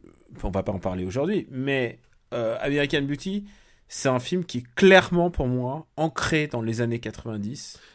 Et c'est un film, c'est un film qui a été ringardisé aussitôt par euh, par le changement de d'année et les événements qui vont se produire. Et aujourd'hui, il était euh, il était meilleur film à l'époque, mais euh, Non, mais effectivement, je, je- je- tu moi, vois ce que je veux dire, c'est un film ancré pour moi dans les quat- 90 quoi. Pour, pour moi aussi, enfin pour moi, American Beauty a plus de valeur en tant que que, que fin des film de fin des années 90 que début des années 2000. C'est pas un Alors- film de début des années 2000, c'est vraiment un, fi- un film de la fin des années 90 pour moi. Donc, donc ce qu'on va faire, c'est qu'on va le considérer comme un film des années 90 et la prochaine fois, je prendrai une liste où je le mettrai dedans. Ça te va Vendu. Ok, d'accord. Juste pour bien, bien signifier que c'est les, les années 90 pour nous. Parfois, il faut faire des choix, je suis désolé, mais c'est comme ça. Bah voilà, bah c'est comme c'est comme Roadhouse. Euh, Roadhouse est, voilà, est, Mm. est- plus un film de la fin des années 80 qu'un film du début des années 90. C'est ainsi. Alors, où est-ce qu'on va mettre Being John Malkovich dans la peau de John Malkovich? Euh, où est-ce qu'on va mettre ce film? Euh, C'est un film que je trouve euh, très euh, drôle. Je te trouve drôle et touchant, en fait. bah, je le, je- alors, je- touchant, Là, touchant, c'est peut-être excessif, mais Ouais, drôle, oui. Touchant, je, non, j'irai pas jusqu'à dire que le film est touchant, Euh, mais c'est un film, euh, c'est un film que je, oui, que je trouve drôle et euh, drôle et qui et, et avec une espèce de, de de cruauté, mais cruauté humaine. Enfin, il y a vraiment un truc. Euh, ouais. c'est pas de la méchanceté, mais c'est juste de la de la cruauté de- de- d'observation presque. Tu vois, voilà, c'est c'est, Clairement. Euh, et je trouve ça, je trouve ça assez, euh, assez, bien vu et que ça, fo- ça fonctionne assez bien à travers ce, ce- ce prisme euh, qui pourrait être qu'une blague, parce que le film aurait pu s'arrêter à simplement la, la blague, mais euh, ça va plus loin que ça. Et puis justement, même Malkovich lui-même, enfin, t'as as tout un regard sur bah, ouais, la condition d'acteur. euh, Mm. Qu'est-ce que c'est que d'avoir plein de personnalités et, de, et que personne ne connaisse ta vraie personnalité euh, au fond de toi, tu vois. Mm. T'as aussi, ça qui est, comme question qui, qui est abordée et qui fonctionne très bien, même visuellement. Enfin, c'est- assez malin, quoi. Est-ce que tu es client euh, de euh, Kaufman Euh, J'aime bien l'univers de T'as vu Kaufman. ouais. Synecdoche New York? Non, celui-là, je l'ai pas vu. Ah putain, c'est chelou movie. Bah, de toute façon, Bah, en même temps, tu vois le gars, quoi. Oui, c'est ça. c'est- un type qui a beaucoup de problèmes à régler avec lui-même, et euh, mais j'aime bien son univers, quoi. Et on aime bien son univers, et c'est le scénariste de Eternal Sunshine of the Spotless Mind, euh, qu'on a très très bien classé chez nous. Voilà, donc euh, voilà. Non, oui, forcément, alors, oui, j'aime bien ce qu'il fait. ouais. Où est-ce qu'on met Malkovich? Je veux dire, on a Con Air, il est où Con Air chez nous? Brou, il doit être, je sais pas. Je préfère les ailes de l'enfer à ça. Euh, oui, d'accord, c'est plus qu'on se voit. Attends, où est-ce qu'il est? Parce que je te parle à acteur égal, tu vois. Oui, c'est- juste pour te donner mon, mon top. Mais tu vois, par exemple, euh, je préfère, je le préfère à Alien 3. Hmm. Euh, moi, je le préfère. Et tu remarques Je qu'on on a je une- préfère à The- je, je euh, moi je le mettrais au-dessus de The Mask en fait. Ouais, ok, d'accord. C'est exactement là où je regardais parce qu'on a une zone euh, comédie, comédie bizarre. Il y a Doberman, Delicatessen, Sin at the Sea, ce qui est pas vraiment une comédie, Spanking the Monkey. Ah, donc on le met au-dessus de Scream ou au-dessous? En dessous de Scream. Scream qui est aussi une comédie euh, chelou, Chelou. À, son- chelou à son à son niveau. ouais. Eh bien, écoute, euh, on a fini avec les deux listes de Simbad et Nalexa. Merci pour vos listes, merci pour vos listes. Et je pense qu'on va se faire encore une liste parce que on n'a pas encore dépassé les deux heures. Ah bah non non, on a on, on a un contrat Daniel à, à respecter. On a un contrat. Et alors, je te laisse. euh, Est-ce que tu veux de l'amour ou de l'action? En, Euh, en- en sachant ce qu'on a déjà fait. Les, deux ne sont pas incompatibles Daniel. euh, Oui, mais là, tu choisis. C'est toi qui Là, là, choisis. je choisis. Euh, bah écoute, je, je vais choisir l'action. Sérieux? Ah ouais, parce que parce Bon, que parce que la- la- l'amour c'est un, un sentiment, c'est pas très intéressant en fait. D'accord, ok, je, je te, je te suis. C'est une liste pour ceux qui aiment voir les très gentils tabasser les vilains méchants avec ou sans gants. C'est une liste Ah. qui nous est envoyée par Thomas. Avec ou sans gants. Oula. Donc merci Thomas. Merci Thomas, effectivement, pour ta liste. Le premier film de sa liste, je tu l'as sûrement vu, s'appelle Iron Monkey. Ah bah oui, ah bah ça, c'est- ah, ça c'est une- un très bon choix de liste. Euh, Ah, tu, tu vois, tu vois. euh, oui, voilà, bon, je, Un je film de Wayne Woping. Yuan Moping, donc euh, euh, Yuan on a déjà parlé ici, c'est euh, une figure euh, incontournable du, cinéma d'arts martiaux hongkongais. Voilà, c'est un, type qui a, qui a défini plein de choses dans la façon de, de de, de, de, des, films d'arts- martiaux et, et donc là on se retrouve c'est un film avec il y a Donnie Yen qui joue qui joue dedans Ouais. Iron Monkey c'est il y a Donnie Yen dedans C'est produit par Choi Ark en plus. et c'est produit par Choi Ark qui, Euh, qui, qui coécrit le film d'ailleurs. qui- voilà, et euh, donc, euh, le- par contre, le pitch de départ, c'est. euh, ah, attends, c'est quoi? Je me rappelle plus exactement comment démarre le film. Euh, bah, c'est euh, Iron Monkey et, euh, et, et c'est euh, son identité secrète et dans le, la vraie vie il est médecin. Ah oui, c'est ça, voilà, c'est Ouais. ça. C'est c'est- c'est lui, c'est celui où il est. euh, Celui-là, voilà. c'est c'est- c'est celui-là où il est, euh, où, où il est médecin, effectivement. Euh, oui, et puis du coup. C'est euh, c'est effectivement voilà, c'est- c'est médecin le, jour et justicier la nuit. Euh, on, on est sur voilà toujours sur cette euh, sur cette euh, sur cette déclinaison euh, du du héros du, du, du Bah, c'est pur- Wong, c'est Wong Fei-hong. de Wong Fei-hong du pur du juste voilà qui, qui, qui, qui, qui est le rempart de la de la justice dans un dans un monde un peu pourri hein, de- il faut bien le dire puisque c'est ça c'est qu'il lutte contre la corruption Bon courage. voilà c'est ça amuse-toi bien gars t'as t'as du boulot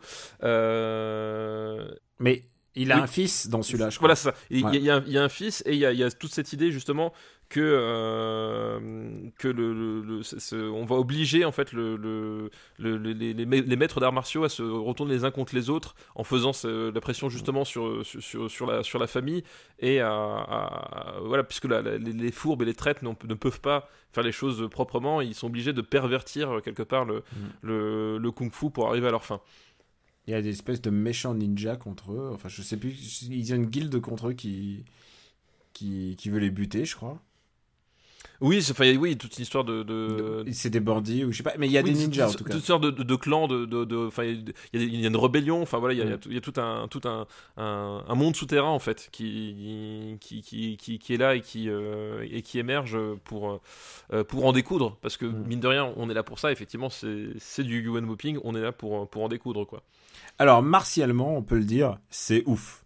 Oui, martialement, est- c'est un film. euh, c'est un, ça fait partie de ces, ces films de, d'arts martiaux qui en, euh, qui en mettent plein la vue, qui, qui arrivent encore à, à- parce qu'on voilà, on a, on a sou- souvent tendance à se dire oui, bon, c'est, on, voilà, quand on les a vus se taper une fois, on les a tous vus se taper euh, 100 fois, mais non, il arrive encore à, Non, non, martialement, c'est, le niveau est assez incroyable. à, voilà, porter une marque qui, qui, qui lui est propre et à, et être vraiment, euh, vraiment époustouflant quoi. Mais comparé aux, aux autres films d'arts martiaux, il y a quand même une donnée, euh, euh, pas SF, mais magique. C'est-à-dire, il y a quand même des Chinois qui volent. Oui, bah on, est sur, Euh, on, on est sur, on est sur un sur un sur la sur un versant, on n'est pas sur un versant Ils Euh, réaliste, quoi. Et on n'est pas sur un versant réaliste. Voilà, c'est pas euh, comment il s'appelle bah, c'est- pas c'est pas comme il était une fois en Chine en fait. Non, non, Euh, clairement pas. Non, mais ils flottent dans les airs. Euh, parfois, ils donnent des coups de pied et ensuite, ils redonnent des coups de pied alors que c'est pas possible physiquement. Ils devraient être tombés au sol, mais ils en redonnent 4-5. Du coup, il- Wei Wobing, ils s'en donnent vraiment à cœur joie, quoi. Parce que quand tu as une, quand tu dois être super réaliste, en général, ça fige un peu tes combats. Ou alors, il faut avoir un espèce de Jackie Chan qui saute comme un cabri partout. Il faut vraiment qu'il y ait une dynamique dans, dans l'espace.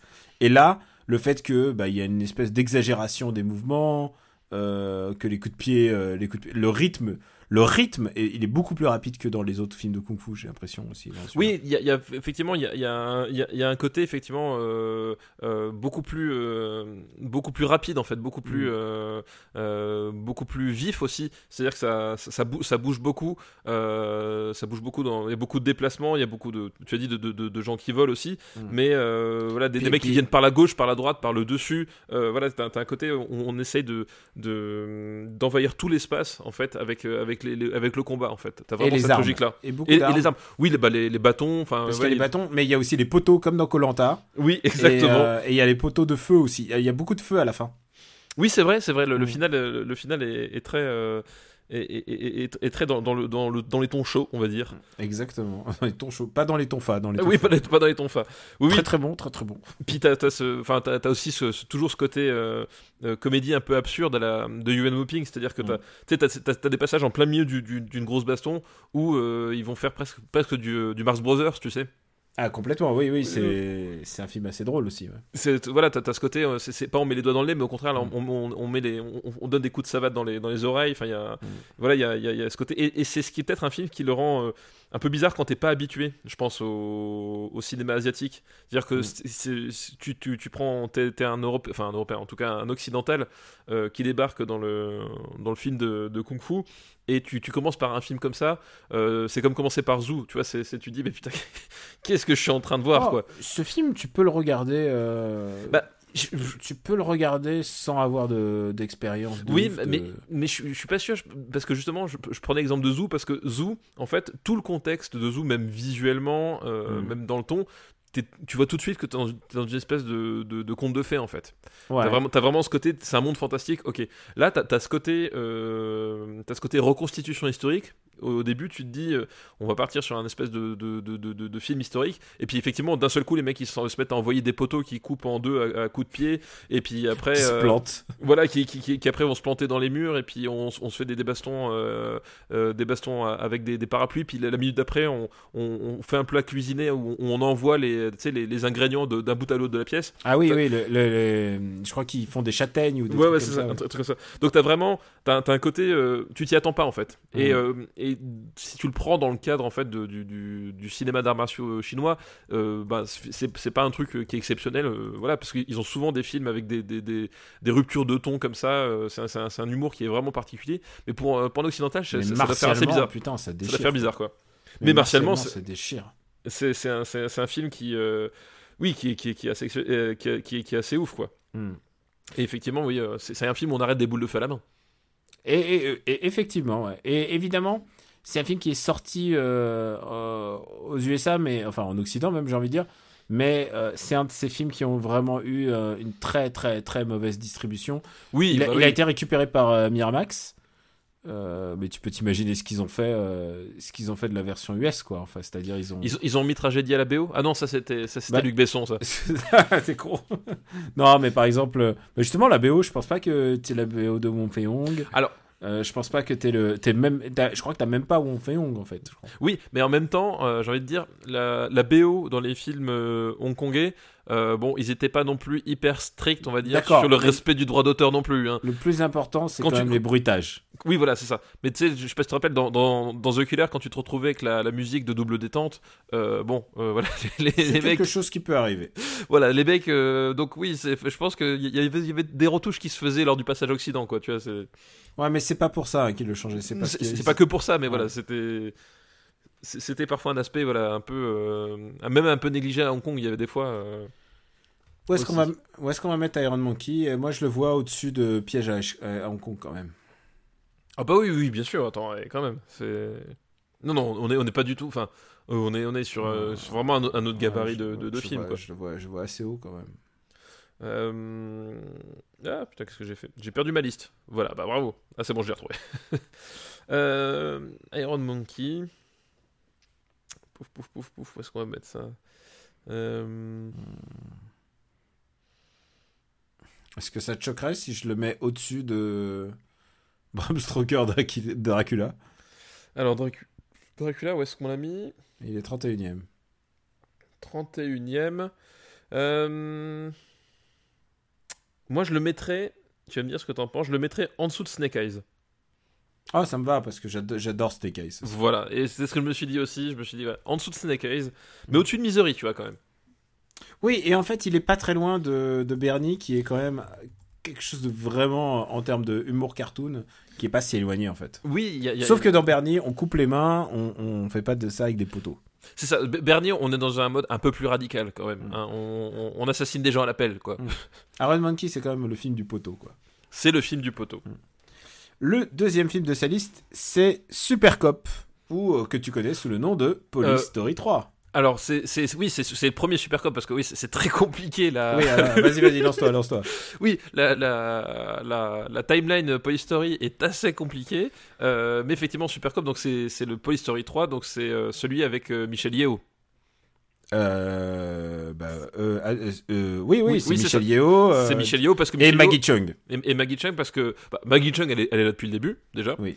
Mais là c'est là bah, la- la- le, le vrai ajout c'est Michel Yeo parce qu'après elle, elle a eu sa propre série Michel Yeo. En fait elle a eu Super Cop 2 euh, qui à un moment donné a été vendu comme Police Story 4 parce que Jackie Chan, euh, Jackie Chan fait un, un petit caméo dedans, euh, sauf que c'était pas un vrai Police Story 4, sauf que ça s'est pas du tout euh, bien vendu. Et donc du coup quand Police Story 4 est sorti, Police Story 4 donc qui est contre-attaque, qui n'est jamais sorti sous le nom Police Story 4 chez nous, euh, ils, ont, ils ont effacé Police Story 4 de Super Cop 2 euh, pour le remettre sur, sur, sur contre-attaque. Bref. Et si vous pensez que c'est c'est compliqué à comprendre, vous n'imaginez même pas ce qu'ils ont fait aux versions quand ils les ont sortis en, en Occident, quoi. C'était ratiboisé, c'était plus- dégueulasse. En plus, oui, c'est ça. Mm.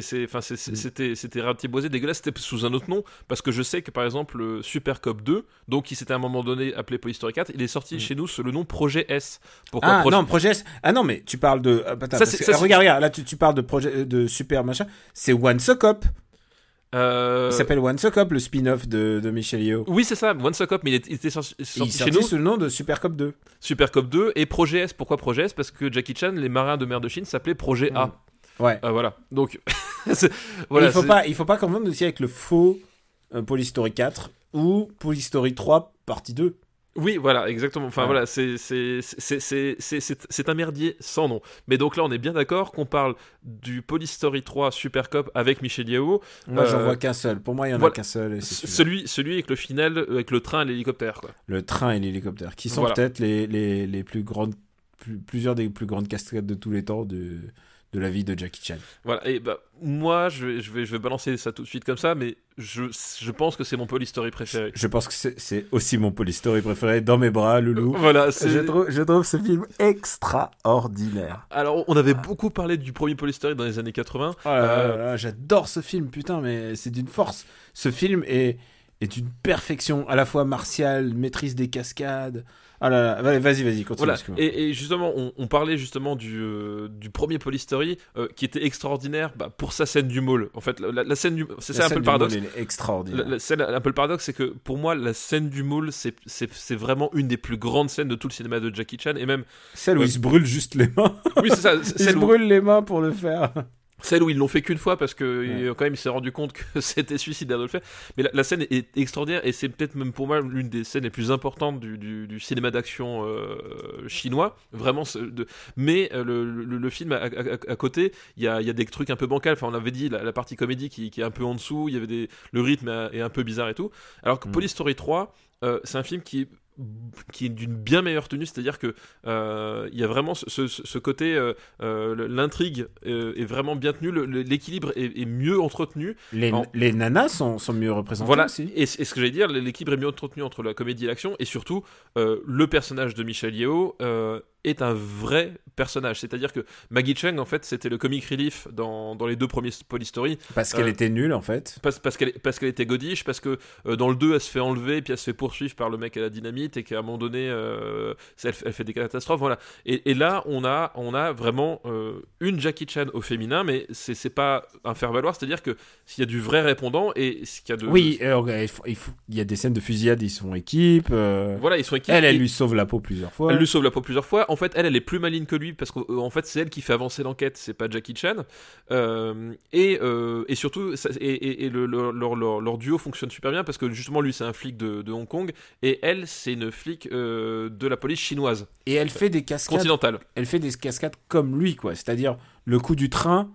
Euh, c'est le truc le plus dangereux qu'elle ait jamais fait dans sa vie, quoi. Oui, oui. Et surtout, en plus, pour revenir un peu sur, le- sur l'histoire de Michel Yeo, euh, Michel Yeo a pas du tout le passif euh, de Jackie Chan en termes de, de préparation. C'est-à-dire que Jackie Chan, euh, il, avait, il avait commencé par l'école du cirque, puis après il s'est mis au kung-fu.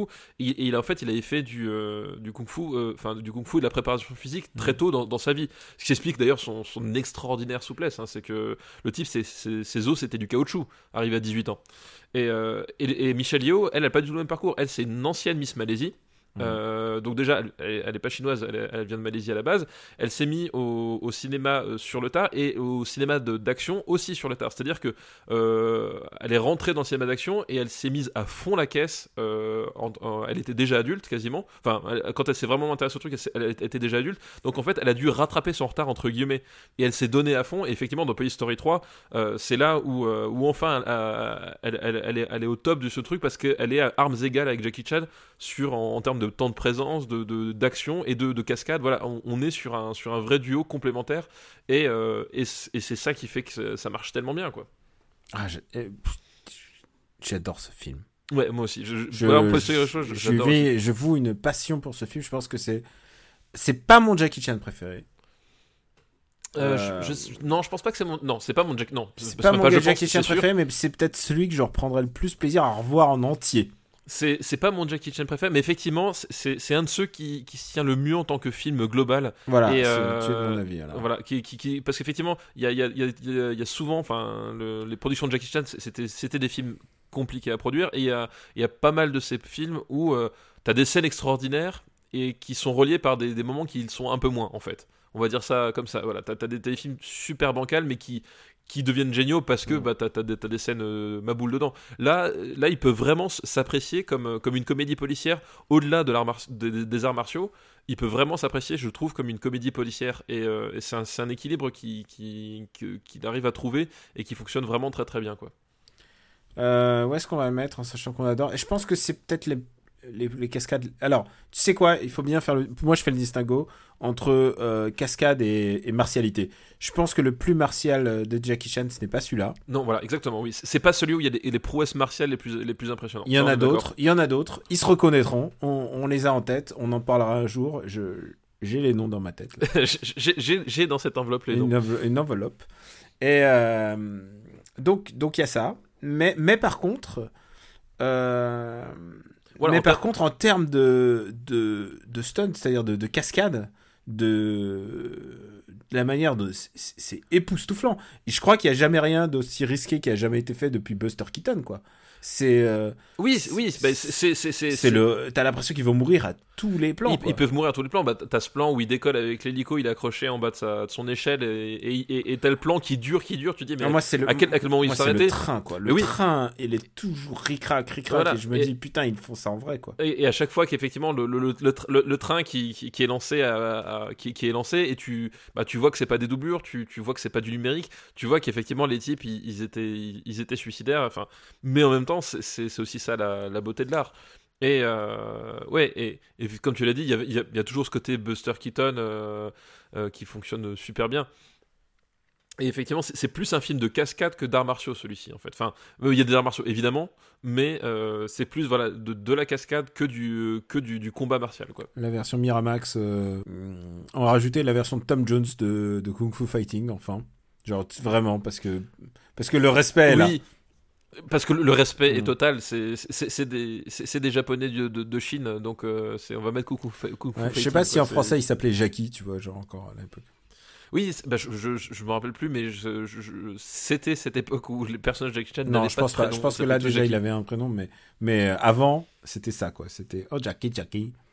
Il, il- et en plus il, Jackie ou Chan, en fait. et, il le deux. sur, et surtout il, Chan, le- en il fait, le je crois disait vraiment Chan. genre Jackie, Jackie, c'était horrible, horrible. Oh, euh, Oui, comme, comme, comme si, comme, si tu, comme si ça avait un sens de doubler un personnage chinois avec un accent chinois alors que tu le fais parler en français. C'est ah quoi là le. là là, qui- quelle, quelle honte quoi. Bon, euh, c'est notre deuxième polystory, je crois, de- dans la saga. On avait fait le 1, je crois. Bah, on, a, on, a, on avait fait le 1 et on, on a fait celui-là, oui. on va pas. et, euh, personne Mais- nous a envoyé mais c'est pas la même Polystory décennie. 4 encore pour l'instant. Personne. euh, Ah oui, personne nous a envoyé contre-attaque. Euh, je crois pas contre-attaque. euh, parce qu'en plus, contre-attaque, je, je pense que ça va être le, le plus connu dans les Polystory. Euh, ça doit être le plus connu, quoi, je pense. Euh, je, je pense que New Polystory a eu plus de succès parce qu'il est sorti plus tard. Ouais, mais c'est- pas pareil parce que New. New Polystory. euh, contre-attaque, c'est. Contre- Contre-attaque, enfin. si tu veux, à l'é- à l'époque de, de- on revient, c'est un mot que vous entendez souvent, mais c'est la génération vidéo club. euh, Jackie Chan, c'était contre-attaque et, Et, euh, Rumble, Opération et Condor. Rumble in the Bronx. Et Rumble in the Bronx, c'était- vraiment ces trois-là, c'est-à-dire que c'était vraiment les, les trois qui ont, qui ont fait sortir le. euh, voilà, qui, qui, qui tournaient en boucle et que tu trouvais facilement dans les, dans les, dans les vidéoclubs. Et quoi. attends, Rumble euh, in the Bronx, il est- on l'a pas classé? Mais on, je crois qu'on en a pas parlé, C'est vrai? ici Je sais plus, attends. Écoute, je ne me sais plus. Je Alors, sais plus. je vais vous avouer un truc. Rumble in the Bronx, c'est le film sur lequel on a fait le prototype de Parle à mon Luc. De par là, mon On s'est réunis, on s'est réunis, on a regardé Parle on a regardé Rumble in the Bronx en le commentant en même temps et on n'était pas du tout content du résultat et on s'est dit voilà ce qu'on doit faire pour l'améliorer et on n'a pas du tout suivi ça à la fin. Enfin, dis- Et au final, disons- on a fait y en complètement a autre chose. l'un d'entre nous, l'un d'entre nous trois qui ne travaille pas. je dirais pas qui mais mais franchement les absents tout ça. Voilà. Voilà, exactement. On, on- on- euh, dur reconnaître Voilà. Alicia, comme, comme le veut Où est-ce qu'on l'expression met euh, Polystory 3 Alors, est-ce qu'on va mettre Est-ce que ça te choque si 3? je te dis que c'est vraiment vraiment haut pour moi? Bah, vas-y, dis-moi, dis-moi, dis-moi.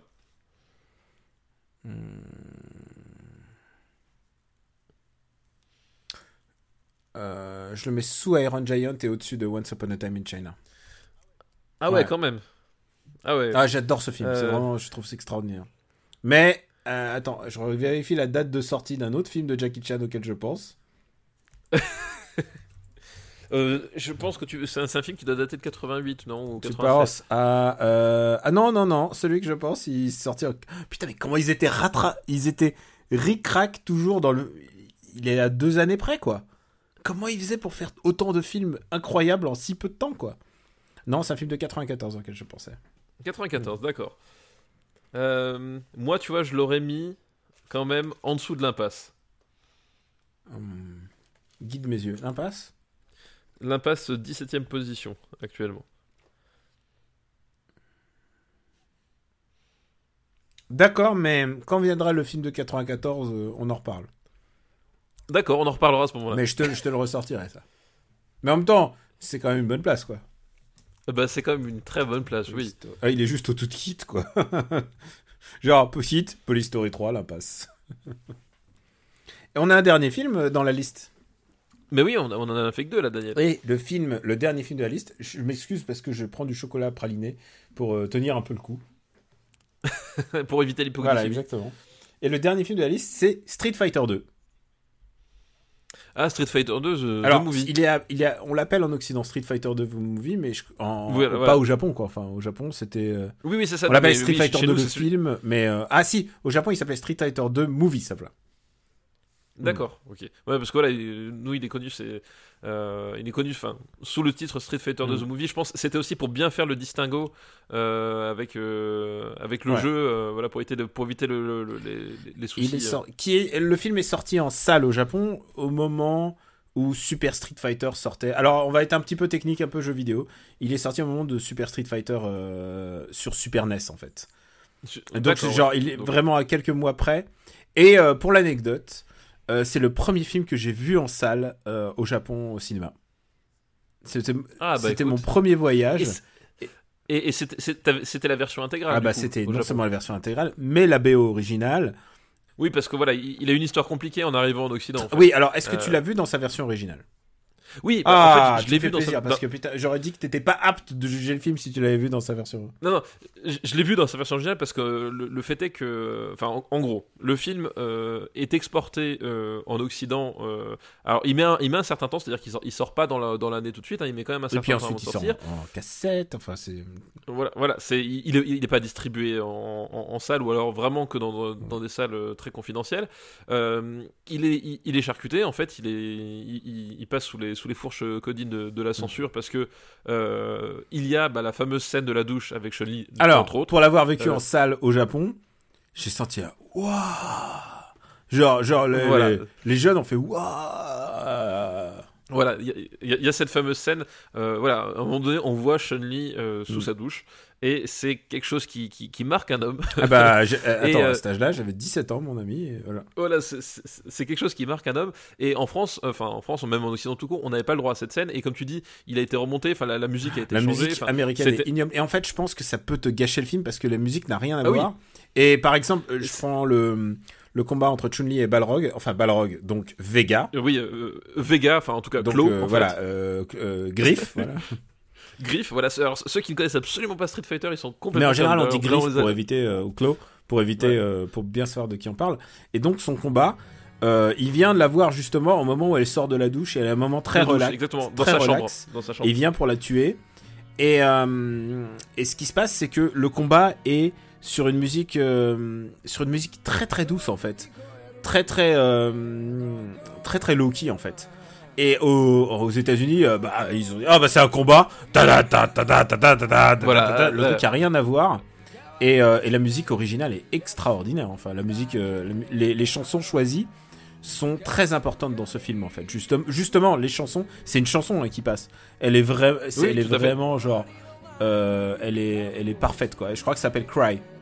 Et Chantée par Big Life, et... si tu veux savoir.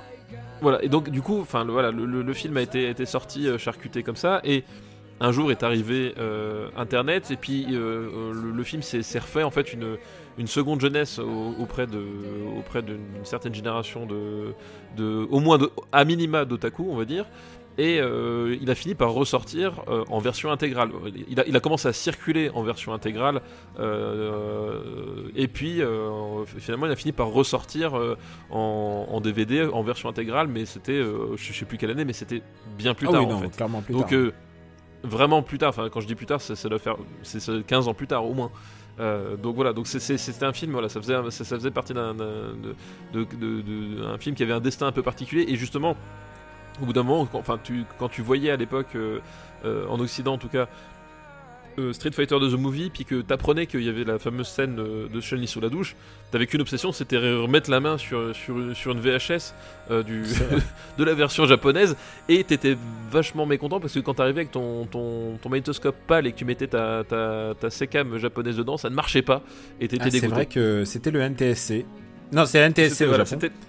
c'était- NTSC au Japon, voilà, c'était le Et NTSC au Japon. moi, j'avais le C'était pas compatible avec la moitié des.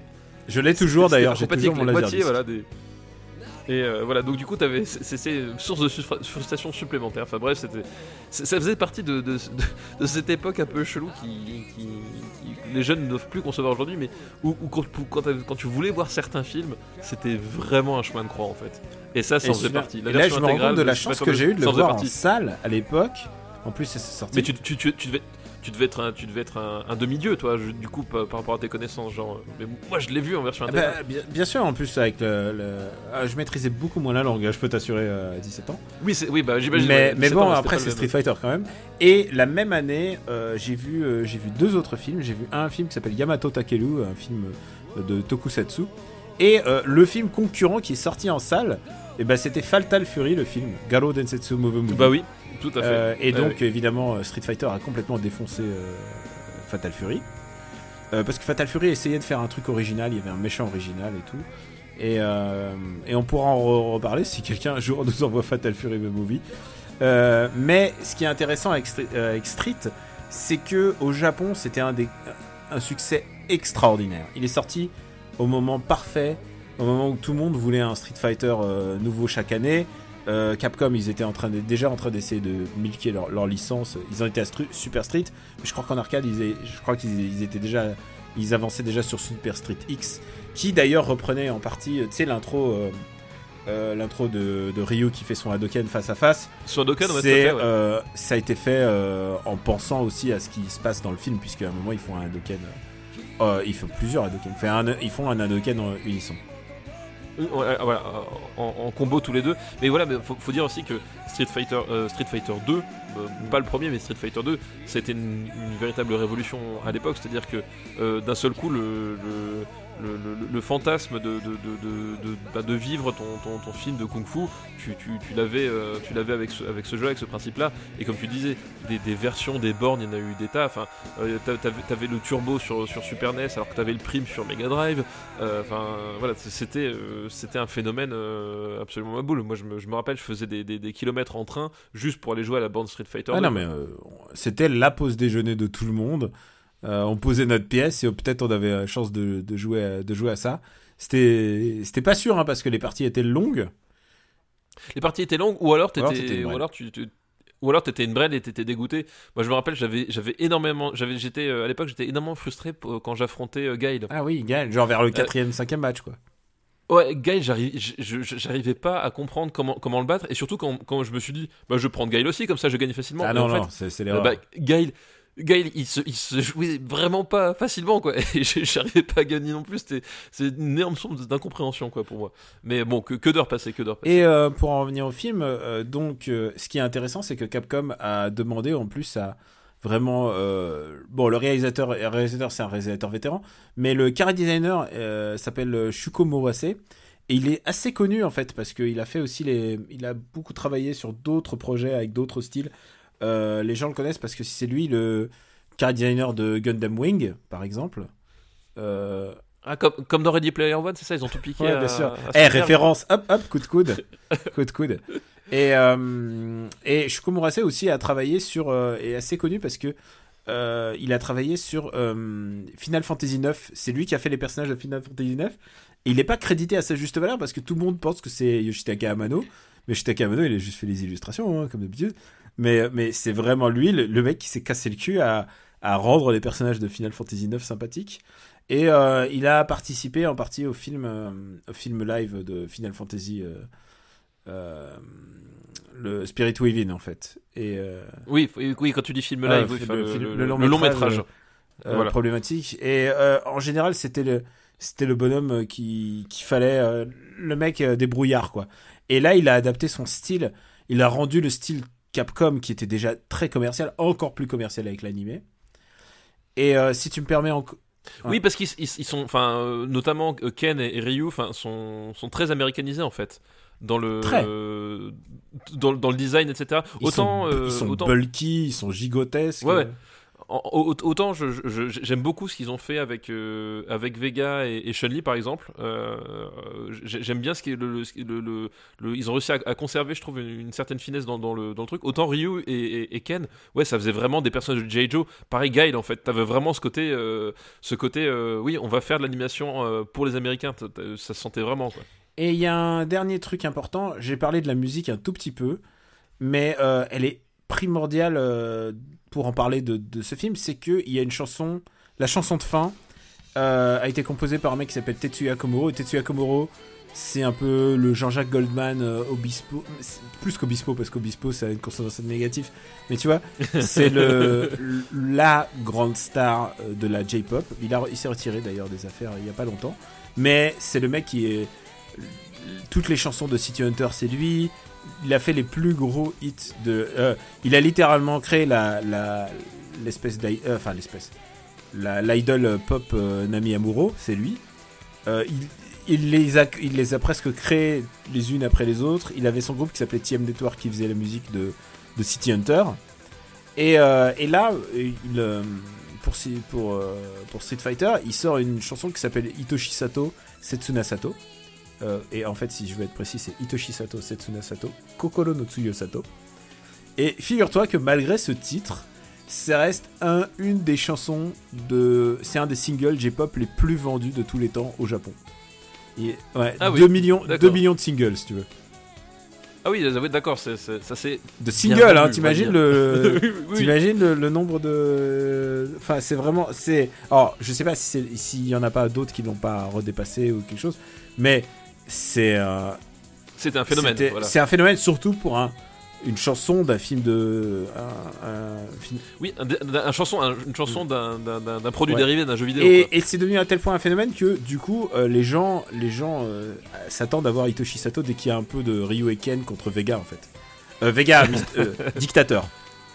Voilà, Voilà. Dictator. Et par exemple sur la version Switch de, final, de Ultra Final Street Fighter 2, il y a la chanson dans le Dramatic Battle, mais euh, uniquement dans la version japonaise parce que pour sinon c'est les droits étaient trop compliqués à avoir. Et euh, oui, c'est comme ça que ça euh, en fait le- les histoires de droits sont en train de complètement euh, euh, merder complètement l'industrie euh, du jeu vidéo en fait. Je pourrais en par- je pense que ce serait un bon sujet pour le prochain Gaijin Dash Bah, en fait. C'est un super sujet, mais oui, parce que aussi, il faut, faut dire qu'à une époque, euh, les- quand, ils, quand ils concevaient leur, euh, leur jeu, le- le- les notions de, de, de, droit de Oui. propriété intellectuelle se- se- se- étaient dans un, dans un, un cercle Ouais, très restreint. On l'entendait dans, leur Il y a eu un, un jeu basé sur ce film qui s'appelait. euh, qui s'appelait, je crois que c'était du genre Street Fighter 2, euh, v- Street Fighter 2 Movie, mais c'était un jeu où il y avait des séquences de jeux de. C'était un jeu qui était prévu d'abord sur 3DO Et euh, mais finalement qui est sorti sur PlayStation et Saturn. Et euh, c'est un jeu où as, tu te bats avec un robot qui apprend au fur et à mesure les techniques de, des autres personnages et, et ça débloquait des séquences du film de, de, de Street Fighter 2 quoi. Euh, c'est vraiment nul. Euh, c'est vraiment, c'est genre, c'est nul, mais en fait, c'est rigolo à revoir. Et je pense que peut-être que ça sera un des jeux que je ferai gagner au Patriote, parce que ça ferait, je pense que ça ferait un bon, un, oui, ça ferait un, un, lien en fait, un et lien ça ferait un bon, un bon euh, Twitch à faire puisque j'ai repris Twitch. Euh, voilà, je crois qu'on a, je crois qu'on a un peu essoré le, le truc. Je crois que j'en ai plus parlé que dans Gaijin Dash pour te dire. ah bah en, même temps, euh, je veux dire, t'es en meilleure compagnie que Gaijin Dash. Hein, faut Pourquoi T'aimes pas la compagnie de Gaijin Dash? Enfin, tu, eh, ils sont pas très sérieux. Voilà, Voyons, bien tu sûr. les connais. Évidemment. Est-ce qu'ils préparent leur sujet? Non, voilà. Je... Alors j'avais dire, je veux dire qu'ils préparent autant que toi. Non, Pouillot il Ah, bah, prépare, voilà. il, imprime, il imprime une feuille quand même. Ah bah Pouillot, Pou- Pouillot c'est pas. Et Pouillot, il, il est angoissé, donc évidemment qu'il prépare. c'est rare qu'on parle d'autant de japanime et de et plus et ouais et de et de jeux vidéo comme ça dans, dans Super Ciné Battle, mais euh, c'est assez rafraîchissant pour moi. C'est c'est pour une fois c'est moi qui prends les les rênes les rênes du débat. Allez, où est-ce qu'on va mettre Street Fighter 2 euh, Street, Fighter 2 movie En sachant que j'adore ce film en fait, mais et que je pense que pendant tout, le temps qu'on a parlé, j'ai intégré sans doute les chansons. euh. Dans le, Dans oui, le dans le montage. oui, j'imagine. Ah bah, j'imagine je bien. les ai, tu, tu peux t'imaginer que je les ai en SCUD et, euh, et en MPEG-3. Euh, bah, déjà, alors, eh, que- que- que- quel est ton avis par rapport à Street Fighter avec Raoul Julia? Ah, c'est supérieur quand même. Alors c'est supérieur, mais euh, c'est c'est un peu le paradoxe, c'est que moi j'ai un affect vraiment Oui, particulier d'accord, d'accord, avec le d'accord. film de D'accord. Van Damme. Tu vois ce que je veux dire je vois voilà, ce que tu veux dire et c'est un film particulier, c'est un film, c'est un film, c'est un film. euh,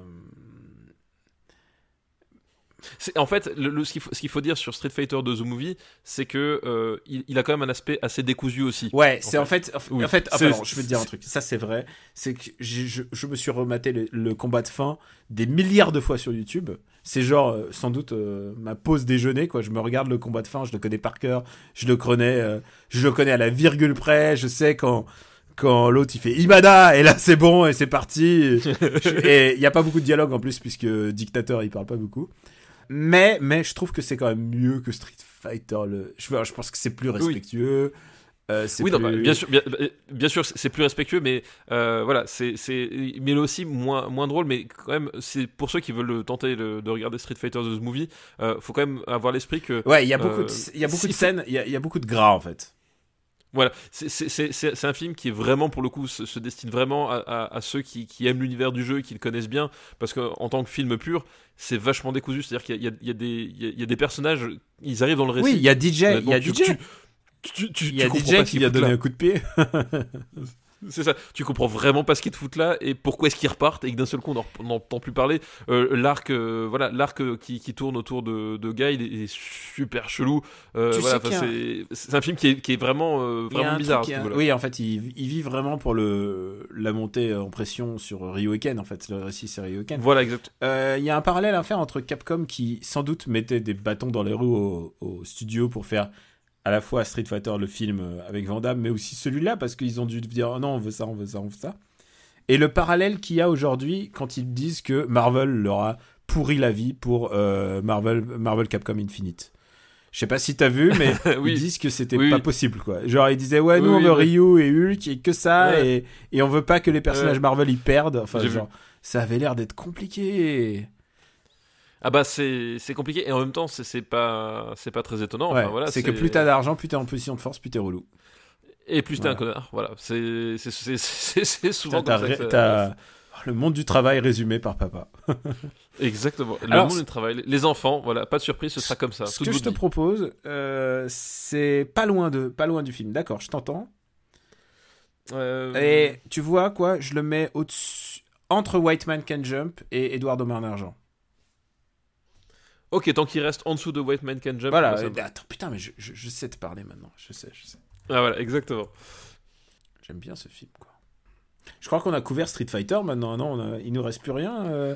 Ah non, il y a Chun-Li Ah non, a-. Mais est-ce que Non, il n'y a pas eu d'autres films Street Non, a- Fighter. Non, non. Chun-Li non, non, non, non, non, l'a non, pas classé, non, c'est bon, c'est bon, Daniel. Daniel, tais-toi, tais-toi. Tu vas attirer le, tu vas attirer le mauvais œil sur ce podcast. Bon, on est largement au-dessus du temps qui nous est imparti.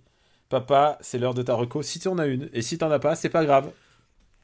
Ah non, mais j'en ai une, j'ai toujours sais plein de choses à, plein de Tu sais choses à- que le à montage de tes recos, ça va très vite. hein. En général, c'est ah, il parle jusque là, allez, laisse tomber. Euh, du coup, ça va être une recommandation euh, jeu de société. Euh, voilà, alors je, pas de jeu, euh, pas, enfin, un, pas un jeu de société récent dans, l'absolu, c'est au contraire un, un, un jeu vieux mais qui a été euh, remis au goût du jour. En fait, qui été re- ressorti dans une nouvelle édition euh, il y a pas si longtemps. Euh, donc ce, ce jeu s'appelle Tikal. Je sais pas si tu si, si ça Ah non, quelque chose, Tikal, mais c'est les jeux de société, je suis pas très calé. M- Oui, Mon mais- contact avec jeux de société, c'est toi, mon pote. Mais, mais même d'une façon euh, culture générale, Tikal, ça aurait pu Ah, évoquer si. euh, justement le, voilà, le, le, le site de euh, le, site en Amérique centrale Mm. euh, avec les, les, les pyramides euh, Inca. Et donc bah c'est un jeu, euh, c'est c'est un jeu en fait où tu vas débroussailler euh, la, jungle pour trouver des, des pyramides. Et euh, voilà, l'idée c'est que tu as, une carte qui est, assez. Moi j'a- j'adore le matériel de jeu là. Moi j'ai- j'ai- j'aime bien les, jeux de société avec du gros matos euh, qui prend plein de place et tout. Enfin, c'est un truc que j'adore. Donc tu as, un gros plateau sur lequel en fait tu vas poser des, tuiles et chaque tuile va, va soit ça va être juste une, une parcelle de jungle toute bête, soit ça va être un trésor, soit ça va être les fondations d'une pyramide en fait. Et donc l'idée c'est que tu, pars d'un coin de la carte avec des petits explorateurs et tu vas euh, progresser au fur et à mesure de la carte. Et euh, tu marques des points comment bah en fait c'est, un, c'est un jeu qui, est basé sur le contrôle. C'est à dire que à certains moments de la partie on va dire bah tiens ce tour là c'est le tour où on va pouvoir marquer des points. Et donc tu vas devoir déplacer tes, pions pour contrôler certaines zones euh, être majoritaire à un moment donné voilà et selon la hauteur des des comment s'appelle des, euh, des temples qui sont présents ou selon les trésors que tu as ramassés et bah tu vas marquer plus ou moins de points. Et euh, toute la stratégie du jeu c'est euh, tu fonctionnes pas avec des dés ou quoi que ce soit ni avec des cartes tu fonctionnes avec des points d'action. C'est à dire que tu as, 10 points d'action et tu as je sais plus t'as- tu, peux faire je sais plus une, pareil une dizaine d'actions possibles qui ont certaines coûtent 5 points certaines une certaines 2 enfin peu importe. Tu gères exactement comme tu veux. Le but c'est d'essayer d'avoir la meilleure stratégie possible pour essayer de, t'approcher des points les plus intéressants du plateau pour qu'au moment où on va marquer des points tu sois bien placé et que tu puisses rentabiliser au maximum et que voilà. Et, euh, et donc j'adore le matériel comme dit et puis j'aime bien vraiment t'as vraiment ce côté euh, on va fouiller dans la jungle en fait. C'est à dire que au début le plateau il, est tout vide c'est juste de la jungle toute verte tu vois rien du tout puis au fur et à mesure tu retournes et puis tu, places les, les- les tuiles d'une certaine façon pour soit t'avantager toi soit bloquer l'adversaire soit faire un mix entre les deux parce qu'il y a des fois c'est pas possible de satisfaire les deux à la fois. Et vraiment t'as ce côté voilà on va progresser dans la jungle petit à petit. Faut placer un camp de base à un moment donné. Enfin voilà. Et, ça et c'est une mécanique qui fonctionne super bien et euh, c'est un jeu qui est, qui est assez ouvert mine de rien en termes de, possibilités de, de gagner qui est assez ouvert assez tendu et euh, voilà et, et- et- et qui est vraiment super agréable à, à parcourir donc voilà si vous avez un peu l'âme Indiana Jones euh, je vous recommande euh, de- je vous recommande Tikal dans la nouvelle édition qui, est- qui est vraiment super chouette Ah bah ça a l'air chouette. Est-ce que tu, m'y feras jouer quand je passerai? Ah oui je t'y ferai- ouais, je ferai jouer ouais je t'y ferai jouer ouais, ouais. c'est c'est un, un chouette chouette jeu Ma reco, elle est simple, puisque, en fait, c'est c'est une reco presque régulière que je fais. Euh, je vais vous recommander Yakuza 6. Euh, J'avais recommandé Yakuza Kiwami. Et en fait, j'ai eu, euh, pendant que les gens étaient en train de découvrir Yakuza 6, qui sort le 17 avril euh, 2018 en France, mais sauf que j'y ai joué euh, il y a très longtemps dans sa version japonaise, donc je suis déjà au taquet sur le jeu. J'ai pas eu besoin de, de jouer même à la version qui a leaké, puisque, puisque je, connais, je connais déjà bien, bien ce qui se passe. C'est encore une fois euh, Kiryu, Kiryu Kazuma qui part à l'aventure et surtout cette fois-ci il va euh, un peu s'éloigner de Kamurocho de, de Tokyo. Il va aller du côté d'Hiroshima dans la ville d'Onomichi euh, puisqu'il est à la recherche de il est à la recherche de l'enfant de Haruka. Grosso modo, hein, c'est ça l'histoire. Haruka, c'est la petite fille, sauf que maintenant, elle a bien grandi maintenant, puisqu'elle est en âge d'avoir des enfants. vu ce que je veux dire vu que maintenant Ouais. elle a des enfants Mais elle a eu, euh, elle a eu un accident, un, un- un chauffard, et elle est dans le coma. Et il doit, il doit s'occuper d'un gamin, ce qui est assez rigolo puisque tu le vois en train de- bah, parfois il faut secouer la manette pour secouer le gamin, enfin des trucs horribles, mais ouais, je, je caricature, mais c'est un peu ça. Et, euh, et donc il est dans cette espèce de pueblo, euh, c'est vraiment, euh, il y, a, il y a trois rues, mais c'est très mignon en fait, c'est très intéressant. Et surtout, bah évidemment il y a les yakuza locaux et le chef des yakuza locaux, et bah c'est Takeshi Kitano. Et, euh, et ils sont gentils parce qu'ils l'ont modélisé, parce que euh, ils l'ont modélisé sans faire le, le gimmick, tu sais, son, son tic Euh, Oui, son, son, son, son, tic de, de son tic lèvres. de lèvres, ils l'ont euh, pas fait. euh, Son tic de l'œil, ils l'ont fait très très Ouais. stoïque, ce qui, ce qui est très bizarre. Et euh, pourquoi j'ai aimé Yakuza 6 Parce que j'avais pas trop aimé le 5, qui pourtant est- est- allait beaucoup dans la surenchère. C'est euh, justement à cause de son scénario qui est absolument à insane. Genre, Est-ce est-ce- est-ce- est-ce que c'est du, du matériel à la, à la Injustice? Euh, c'est un non, c'est pas une justice parce que c'est pas c'est pas débile par rapport au personnage, mais c'est c'est à peu près c'est à peu près comme si dans Assassin's Creed il y avait un Gundam qui se qui se posait euh, au centre du Louvre, tu vois. Tu m'évoques un film que j'ai vu récemment, là, je... Attends, j'essaie de remettre ça, je... Ah. je- Ah, De quoi on parle? Je sais Ah, plus. bon, écoute, euh, moi aussi j'ai vu passer Fikri Dream 2. et, euh, et donc ouais non le, le c'est complètement absurde ce qui se passe dans ce film dans ce jeu putain on va le faire souvent hein, ce lapsus Oui, oui, c'est Et, euh, et donc Yakuza 6 est délectable. J'adore Yakuza 6, c'est un très bon épisode. C'est, il est censé clore l'arc de la vie de, de Kiryu Kazuma. Euh, je ne spoilerai rien. Ça vaut vraiment le coup d'être joué et euh, vraiment euh, ça vaut le coup de soutenir aussi Sega parce que euh, non seulement le jeu a leaké dans sa version démo, ce qui est complètement con, mais en plus, mais en plus c'est des vrais chouettes jeux et j'aime bien que j'aime bien que cette série soit traduite euh, qui est maintenant une espèce de régularité dans la traduction et qu'il pense aussi à- aux joueurs occidentaux, même si je l'ai fait en Jap. C'est quand même très agréable qu'ils sortent. Euh, au même moment, j'ai joué à Okuto ga Gotoku, dont que j'ai testé à- que j'ai testé pour Gamecult. Donc, Donc c'est Ken le survivant Version version, Yakuza. euh, version euh, Et là, Yakuza, c'est en une greffe qui Voilà. prend vraiment très très mal. Le jeu, il est, il est réalisé euh, pour le prix d'un grec. Euh, c'est vraiment, il est vraiment très très moche le jeu en fait. Euh, il est pas très riche, il est pas très intéressant, et en plus il trahit beaucoup la, recette de Ken en fait, puisque euh, il met toute l'aventure de Ken dans un huis clos et tous les tous les méchants viennent vers vers Ken en fait. C'est débile. Euh, c'est vraiment très très très mal écrit. J'ai passé un très très mauvais moment. Et alors, ce qui est rigolo, c'est que j'ai- j'ai- il y a eu quand même quelques mecs qui m'ont insulté en disant Oh là là, il connaît rien à Ken. J'ai dit bah oui, tu connais rien. Bien sûr, évidemment, je, je crois que vous avez tout compris. Je connais rien, ni rien à Ken, ni rien à Yakuza. Bravo les gars. Non, vraiment, c'est un, jeu exécrable et, et ça sent quand même le, le projet un peu foireux de. On essaye de bien faire. Et c'est con parce qu'il y a vraiment des idées rigolotes, mais en même temps. euh, bah, il y a des courses de buggy dans un désert hein, de 2 mètres carrés, vraiment très très moche, où tu dois crafter, où tu dois récupérer du crafting dans la, en, en roulant dessus avec ton buggy. Et C'est c'est- c'est- c'est- en fait c'est- à la japonaise euh, début des années 2000. Ah, c'est c'est exactement ça en fait. Et c'est très PS3, C'est- c'est- voilà, c'est le début, dé- début de PS3. quoi. Voilà, ça- la, la- la période où ils, où ils- où ils se cherchaient, ils, ils étaient- plus au top du game et ils cherchaient à, à renouveler les formules, ils savaient pas comment faire. Enfin, Bah, c'est ça. voilà, le truc qui m'a le plus amusé, c'est que dans ton buggy, tu peux mettre la musique de Super Monkey Ball et les autres jeux euh, qui ont rien à voir, absolument rien à voir. C'est au moins il y a ça quoi. Euh, voilà, euh, donc euh, voilà, Yakuza 6 et pas Okuto, Okuto ga Gotoku. Et donc Yakuza Ken le survivant. Je crois qu'on est bon. Et on a fait. on- on- à chaque fois, on rajoute du rab, on est comme ça maintenant. Ça y est. Voilà, on a fait le tour. on a fait le crois. tour. Papa, où peut-on te retrouver? Eh ben écoute, euh, du coup, euh, After, After Eight, hein, le dernier épisode en date, euh, RPU versus euh, RPO, se parle à mon rédaction Luc, on a toujours... La rédaction s'engage. On a toujours parlé à mon Luc hein, sur le dernier, c'est Valérian. Ouais. on- faut qu'on mette en, en route le, le prochain. Je sais pas quelle sauce on va être mangé, Daniel. Je sais pas ce qu'on a prévu, mais je sais que. qu'on fait voter les gens va- bah écoute, je pense que faire voter les gens, c'est pas une mauvaise idée parce qu'ils aiment nous voir souffrir. Et, euh, Je et pense si- que c'est si une mauvaise nous, idée, ferait- Je pense que c'est- je pense que c'est une très mauvaise idée, mais si ça tenait qu'à nous, on ferait jamais Arthur et les Minimoys. Mais à bout d'un moment, faut qu'on finisse par le Ouais, faire. peut-être on fait pas tout de suite Arthur et les Minimoys. Genre, je- moi je veux retourner un peu, je veux, je veux retarder un peu cette perspective. En n'oubliant pas que euh, nous avons un super. euh, on a le super, euh, on a un super Transformers Battle sur euh, en route. Maintenant, il va falloir tous se les Voilà. retaper, Voilà, voilà, tous voilà, se les retaper pour tous les classer. Euh, heureusement qu'on les regarde pas tous en même temps.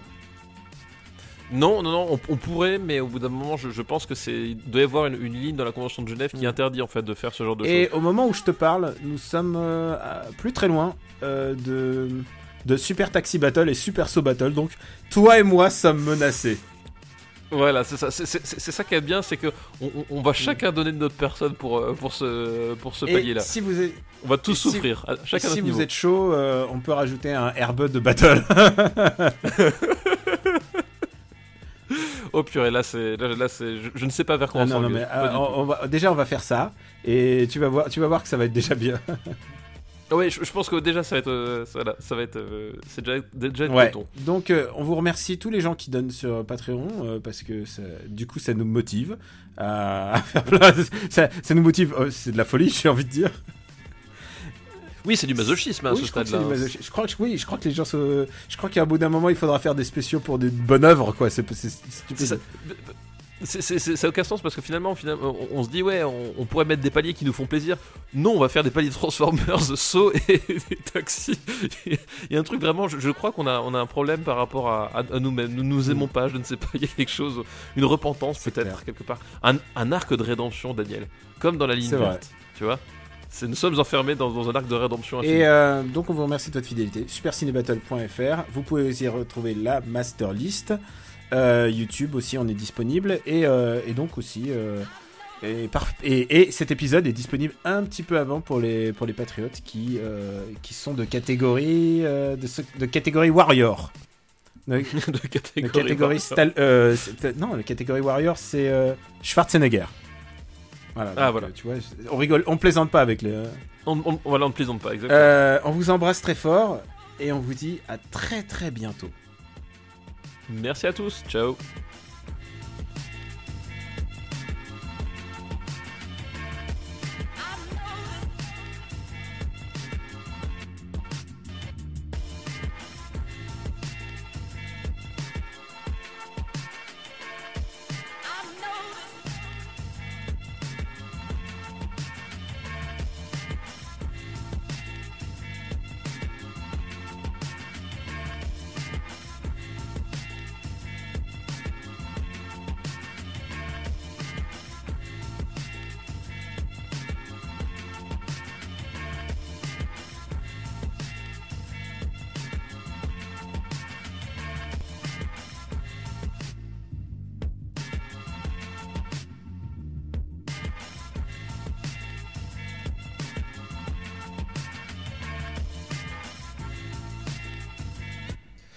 J'y suis, en fait, je me suis aperçu d'un truc, j'y ai repensé ce- maintenant. euh, quand je parle de Spike Jones au Mhm. début, euh, j'ai dit scénariste alors que je voulais dire auteur en fait. Parce qu'il a. hum, Comment dire Il a pas scénarisé le, le- le film vu que c'est Charlie Kaufman. Oui.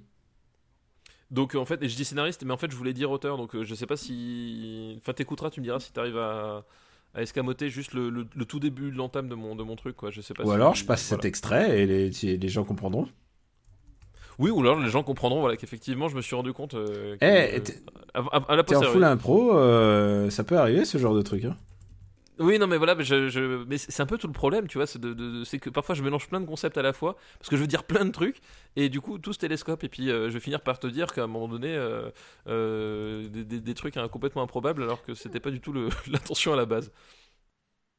Voilà, donc, donc voilà, précision, euh, c'est ce que je disais, je me, je me suis un peu mêlé le pinceau, je, je parlais de, de Spike Jones, scénariste, c'est pas scénariste que je voulais utiliser comme mot, c'est auteur en fait.